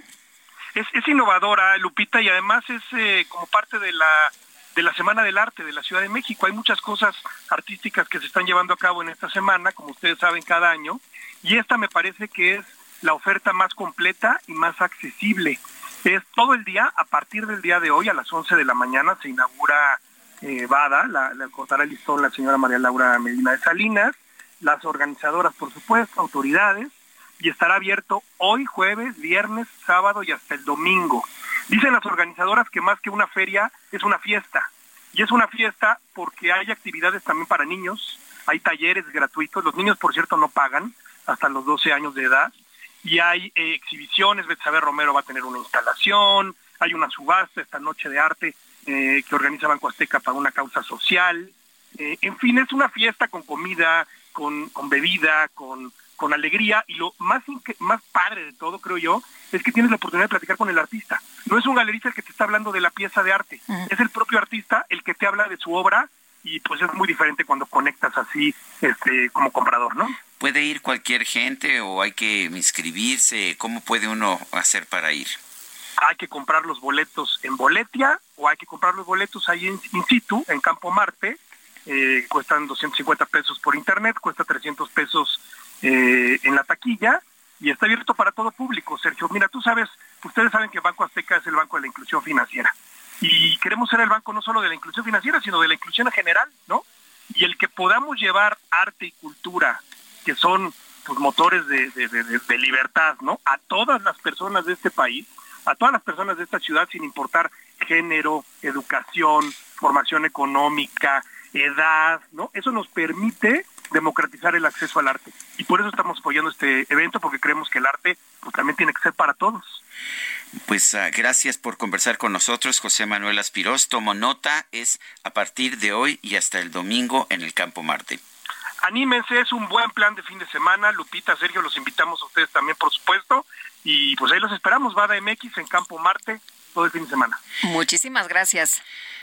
Son las 9 de la mañana con 23 minutos. Les recuerdo nuestro número para que nos mande mensajes de WhatsApp 55 2010 96 47. Vamos a una pausa y regresamos. You said you care, and you missed me too. And I'm well aware I write too many songs about you. The coffee's out at the Beachwood Cafe, and it kills me 'cause I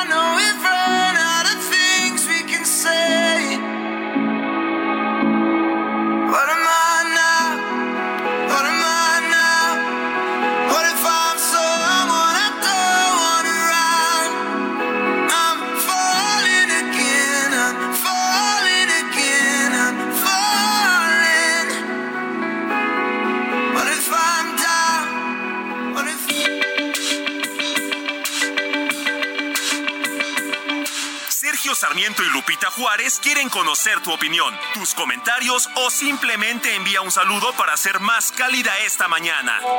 Envía tus mensajes al WhatsApp 55 20 10 96 47.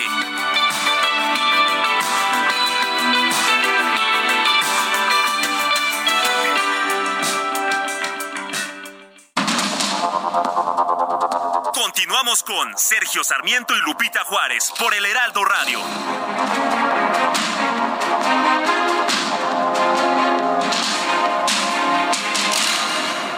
Gastrolab, historia, recetas, materia prima y un sinfín de cosas que a todos nos interesan. Del Radio, soy el chef Israel Arechiga de Gastrolab.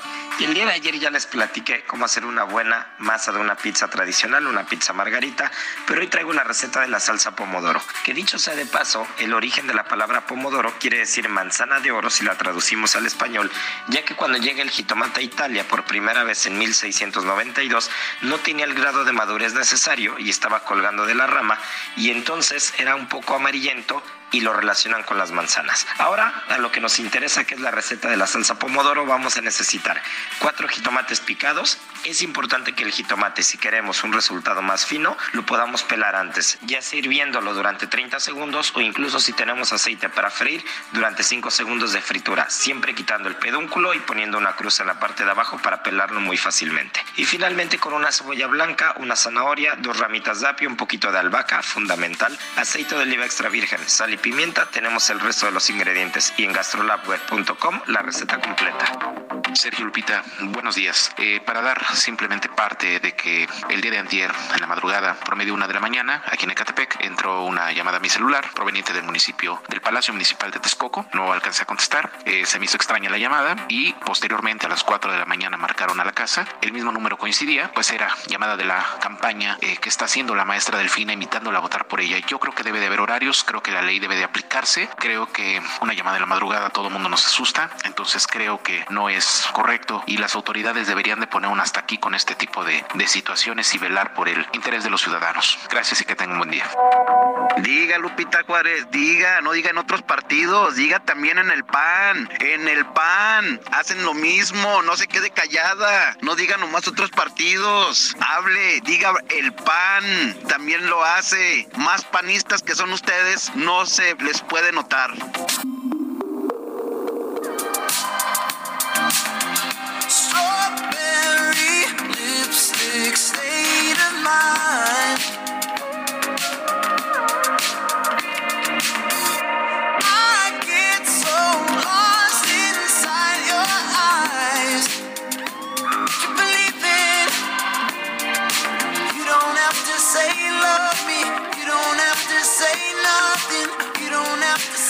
You, te adoro, es lo que canta Harry Styles, seleccionado personalmente con algún tipo de acuerdo con ah, Harry Styles. No sé si Harry Styles sea panista. Harry, ¿no quieres venir a platicar con nosotros aquí a la cabina? No eres panista, ¿verdad? No soy panista, eso sí lo tengo que aclarar. No soy panista, ni priista, ni morenista, ni perradista, ni nada, de nada, de nada. Sí, yo siempre me he negado también a formar parte de cualquier... Y nos han invitado, ¿eh? Nos han invitado. A mí me invitaron en una ocasión a Morena. A mí me han invitado a todos los partidos y a distintos cargos públicos, nunca he aceptado. Siempre he dicho que un liberal no tiene, yo me considero un liberal, no tiene cabida en el mundo político mexicano. A ver, soy un liberal en lo político y esto pues me alejaba del PRI eh, inevitablemente porque el PRI nunca fue muy eh, proclive a la libertad política. Siempre fui un liberal en lo económico y esto me alejaba de los partidos de izquierda, el PRD y Morena, que siempre han pensado que el gobierno es el que tiene que controlar toda la actividad económica. Y siempre he sido un liberal en comportamientos personales, religiosos, etcétera. Y esto me aleja del PAN. Finalmente, el PAN eh, es liberal en lo económico, pero quiere que quiere controlar eh, tu vida personal sobre las, las bases de la doctrina católica. Eh, eh, pues no estás de acuerdo, ¿no? Hay que leer también los estatutos de los partidos. Ya sabemos que luego hay alianzas que tú dices, ah, caray, en serio se aliaron estos partidos que no tienen nada que ver uno con otro, pero bueno, pues solamente así ganan y no les importa en lo absoluto. Pero pues la verdad eh, hay quienes dicen, no, es que ustedes están siempre en contra de Morena, tan, pues somos plurales, que hablamos con todo el mundo, eh, a- damos información de todos los partidos políticos. Bueno, yo a- a- ayer participé en una presentación del libro del líder sindical Pedro Aces y dije que una de las virtudes que encuentro en la reforma laboral de Andrés Manuel López Obrador es que por primera vez se tomaron medidas para permitir el voto democrático en el interior de los sindicatos y esto pues me parece muy importante que se vaya a aplicar ya veremos si se aplica pero por lo menos en el papel suena muy bien Pues suena bien. Oye, nos dice una persona en el auditorio, ay, doctor Víctor Manuel, le mando un abrazo, me dio mucha risa su mensaje. Hola, buen día, saludos, nada más para comentar que hoy es el día del odontólogo. Felicidades a mí mismo y a todos los colegas. Soy el doctor Víctor Manuel Galicia Lara. Pues, eh, doctor eh, Galicia Lara, le mandamos un fuerte abrazo y muchas felicidades a todas y a todos los odontólogos. Dice otra persona, quisiera saber si es legal que los servidores de la nación estén promoviendo el voto casa por casa en favor de Delfina, pues así lo están haciendo, Rosa María, pues si el sueldo se los está pagando el gobierno eh, federal o se los está pagando de dinero público a alguien, entonces sí es ilegal. Bueno, y nos dice una persona del Estado de México, soy Roberto Varela, desde Tepoztlán, qué enojada está la gente con los que hablamos con realidades. Esa última participación de un radio escucha demuestra la intolerancia a la realidad del gobierno de Morena. No defiendo a ningún partido, pero es increíble el nivel de fanatismo. Saludos. Y, y me mandan información que dice que en ocasión del Día del Dentista Guadalupe, Sí. que ya nos enteramos, que se celebra este 9 de febrero, el director de la Facultad de Odontología de la UNAM, Francisco Marichi Rodríguez, anuncia que el próximo año se celebrará el 120 aniversario de esa entidad académica y que se prevé superar la atención de los casi 34.810 pacientes registrados en 2019. Ah, mira, qué interesante. Pues eh, felicidades también ahí a la Facultad de Odontología. Yo me saqué una muela del juicio en la Facultad de Odontología. Eh, serví ahí como de... ya sabes, este, para que todos los estudiantes eh, vieran cómo se sacaba con- una muela de- de juicio. conejilla de indias. y me fue muy, muy bien. Bueno, pues con, con todo, todos los estudiantes viendo, pues sí, claro, te la hicieron perfecta. Bueno, pues ah, dice, no, vamos, Sí, vamos. tenemos una, ¿no? Nos falta esta de... Sí, no, vamos con Antonio Bautista, Ah, editor vámonos. de Estados en el Heraldo de México. Eh, ah, nos están diciendo que no, que no escuchamos la efeméride de los dentistas. Estábamos platicando aquí, este, Guadalupe y yo. No, Estábamos bueno. cotorreando, Está se muy sentido. Oye, eh, la buena relación que tenías con nuestra productora Carla ya, Yo, ya se no, acabó. ¿eh? hombre, no, no, no, nuestros lazos son indisolubles. Bueno, son las nueve con treinta y ocho. Antonio Bautista, ¿qué nos tienes esta mañana? Adelante. Sergio Lupita, buenos días. A casi tres años de su aprobación, la ley de amnistía es una promesa de la actual administración que avanza lento. Esta norma, de acuerdo con el artículo primero, tiene como objetivo liberar a los presos que hayan sido procesados o se les haya dictado sentencia siempre que no sean reincidentes respecto del delito por el que están indiciados o que estén sentenciados por delitos graves como homicidio o secuestro. Desde abril de 2020 a la fecha, la Comisión de Amnistía dependiente de la Secretaría de Gobernación ha determinado como procedentes solo 292 solicitudes. De ellas, 244 fueron calificadas como legales, lo que representa 84%. De esos 292 casos, eh, 29 fueron calificados como no legales. Hay 10 pendientes de calificación por la autoridad judicial. Seis casos obtuvieron el beneficio de preliberación, por lo que no hubo materia para tratarlo en la comisión. Y en tres, a criterio de la autoridad judicial, no existen parámetros para calificar de legal el beneficio de la amnistía.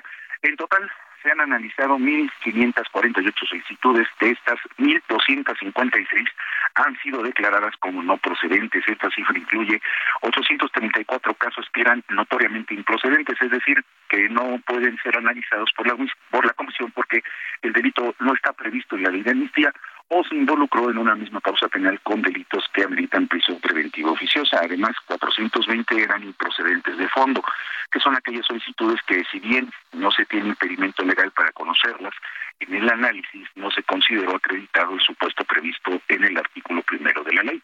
La comisión ha sesionado nueve meses desde que se aprobó la ley de amnistía en abril de 2020. En la más reciente, en diciembre pasado, que presidió el subsecretario de Derechos Humanos, Población e Inmigración, Alejandro Encinas, se determinó procedente el beneficio de amnistía a 42 personas. La ley fue creada para beneficiar a personas en situación de vulnerabilidad, principalmente mujeres, indígenas y jóvenes. Los delitos por los que se decreta amnistía son aborto, delitos contra la salud, robos sin violencia, sedición y en cualquier delito a personas pertenecientes a pueblos indígenas.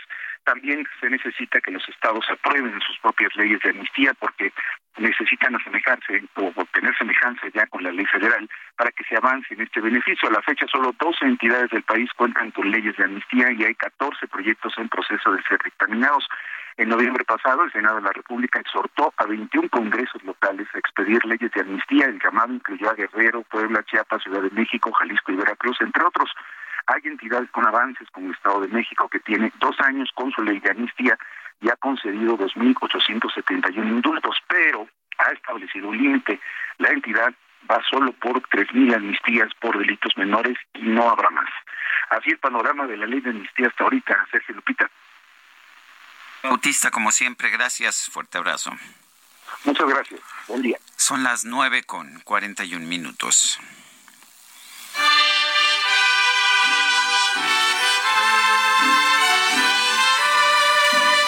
Tenemos a muchos que felicitar, Guadalupe. Ay, sí, fíjate que es cumpleaños de Norma Sánchez, esposa de nuestro querido Isaías Robles. Y Norma dice que es fan número uno que nos escucha y disfruta todas las mañanas a Sergio y Lupita. Así que nos da mucho gusto. Mi querida Norma, te mandamos un fuerte abrazo. Pero es al dos por uno, mi querido Sergio. Al dos por uno resulta que pues no le pusimos sus mañanitas a Isaías, nuestro pues nuestro compañero colaborador que siempre nos está mandando información, fue su cumple el domingo. El domingo. Y entonces pues va por partida doble. Aquí está ya listo el, el pastelito, ¿eh? ¿Así? Yo sí, no lo sí, veo. sí. Es radio, es radio. Ah, ah, Aquí está listo el pastel.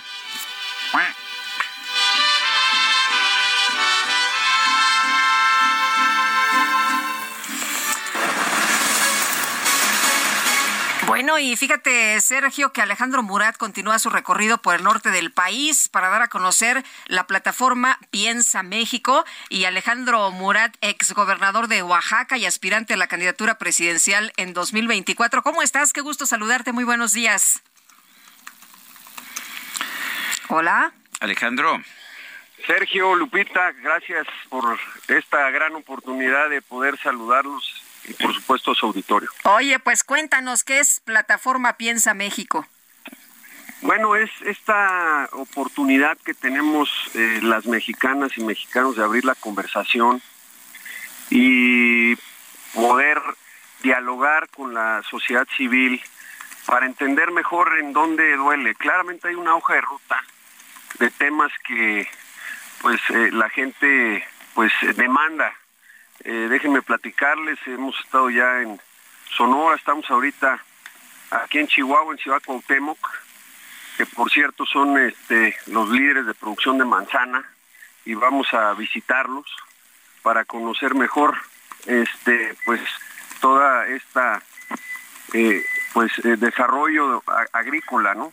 Pero hay temas fundamentales, Sergio Lupita, como el tema de la seguridad.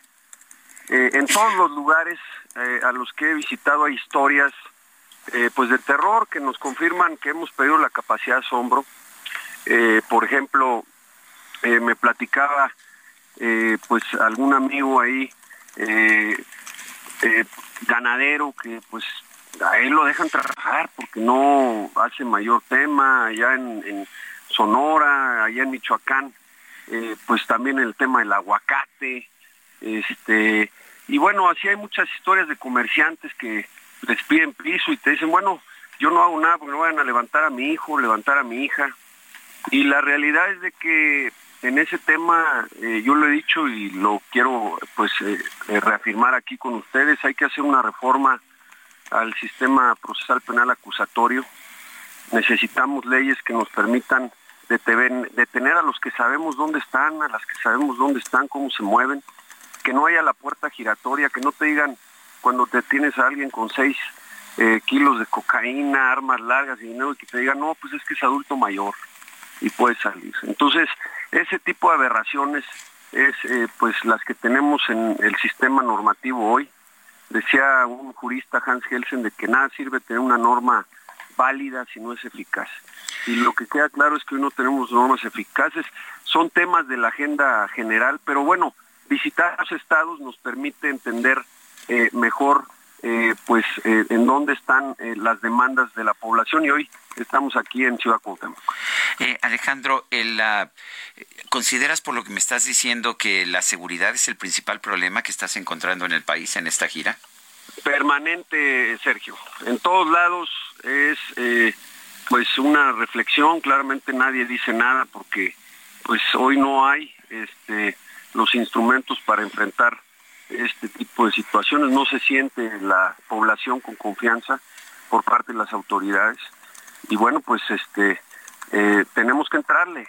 Para eso está el Estado mexicano, para eso está el gobierno eh, federal, los gobiernos estatales pero si no tenemos los instrumentos, eh, se complica mucho poder enfrentar esto que se llama impunidad. Es negocio este, ser malo, así que este, mientras no demos un golpe en la mesa y vean que cada vez de que la hacen la pagan, pues eh, eh, no vamos a poder revertir esta situación.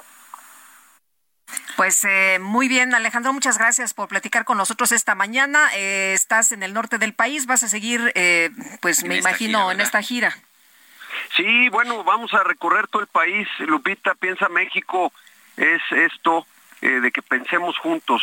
No, aquí, por ejemplo, déjenme platicarles, hay inquietudes importantes, lo vimos este, hace pues algunos meses, el tema del agua, eh, específicamente en el municipio de Delicias por este tratado que existe y bueno pues que habría que eh, valorar porque aquí hubo pues eh, una defensa importante del agua por parte de las chihuahuenses y, la sociedad en general es parte de su patrimonio y claramente hay solidaridad pero bueno pues hay retos importantes ya lo vivimos en Nuevo León el tema del agua es un tema que si no lo atendemos desde ahora puede empezar a generar problemas en el norte del país, es parte de lo que hemos podido recoger, eh, la oportunidad eh, también eh, pues del nearshoring, ¿no? Aquí este pues de poder consolidar todas estas oportunidades geopolíticas y que han hecho a México pues la mejor oportunidad para poder consolidar una serie de inversiones directas. Aquí Ciudad Juárez pues es el referente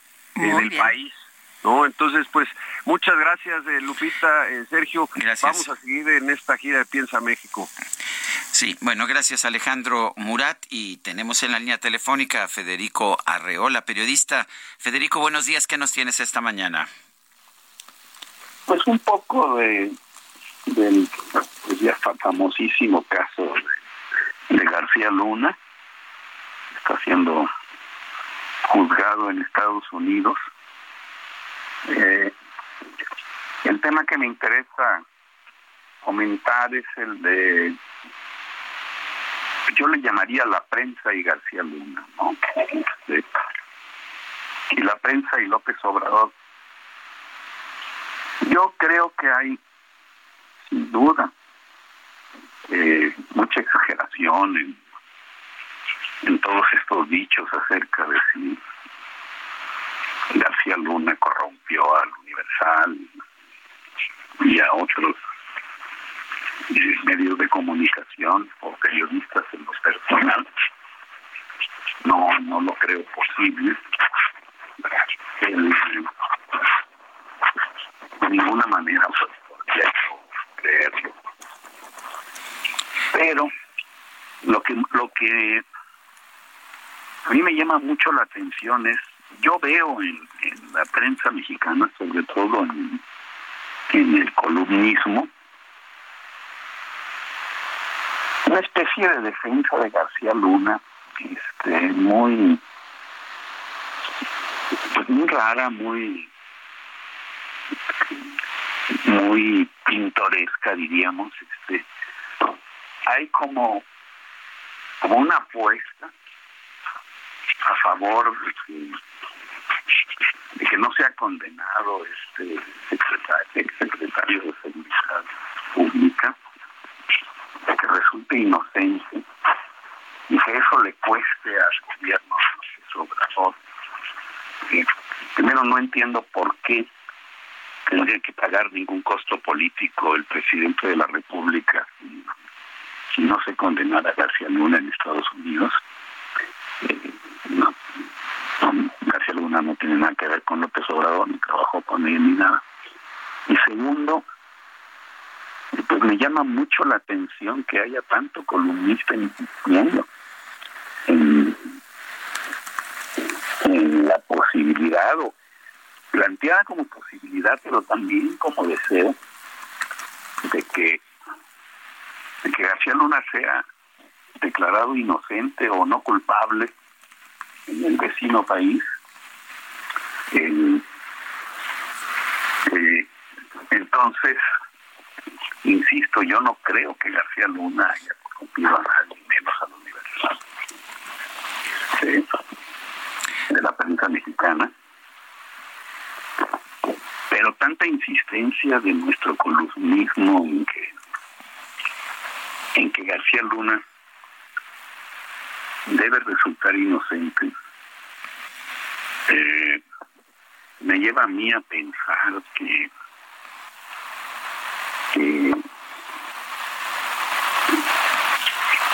pues que García Luna tuvo muchos amigos, los tiene en la prensa nacional, que en ese sentido hizo su trabajo en el gobierno de Felipe Calderón. El, y, de alguna manera López Obrador tiene razón en señalar a, tanto periodista que, que, que no sé, se impresionaban con García Luna. Es que yo recuerdo aquello, era... eh, yo lo conozco a García Luna, no, no tuve ninguna relación con, con él, ni en ese gobierno tuve yo nada que nunca lo saludé ni nada y sí recuerdo a muchos amigos columnistas importantes que me hablaban maravillas de este personaje. Elogiaban ahí las instalaciones de la Secretaría de Seguridad lo consideraban una especie de héroe y lo siguen considerando así el, si lees hoy por ejemplo a Raimundo Riva Palacio en el financiero abiertamente habla de, de, de que López Obrador pretende eh, desacreditar a periodistas, supongo que como él, cuando menciona a sí mismo, a su, menciona al Universal, menciona a otros, no voy a repetir sus nombres, que López Obrador desacredita a periodistas que están tratando de generar la imagen de que, de que García Luna es inocente o no culpable. Yo me pregunto por qué tendría la prensa mexicana que insistir tanto en, en, en este asunto. En el mismo financiero, eh, ahí en las, páginas adelante o atrás de, todo esto que dice Raimundo Riva Palacio de García Luna, Pablo Ideal insiste en lo mismo. Este, y si es inocente, pero esto lo hemos leído desde, desde antes de que empezara el juicio. ¿Cuántas veces Carlos Marín en Milenio ha defendido a, a García Luna, Jorge Fernández Menéndez? Eh, a diario desacreditan a los a los famosos testigos estos. Dicen que son los testigos protegidos o como se llaman son criminales que hablan. Bueno lo serán pero pues el el sistema jurídico de ese país de Estados Unidos les permite expresar sus puntos de vista en un juicio. El, el no García Luna no corrompió a ningún periodista mexicano, estoy seguro que no. Pero sobran columnistas en México que actúan como si García Luna los hubiese corrompido y esa es una desgracia para el periodismo nacional. Muy bien. Federico Arreola. Creo que, que, que, bueno, pues así, así veo las cosas y me parece lamentable, ¿no? Gracias, Federico Arreola. Se nos acabó el tiempo, Guadalupe. Vámonos nos entonces. Buen mañana. día. Heraldo Media Group presentó Sergio Sarmiento y Lupita Juárez.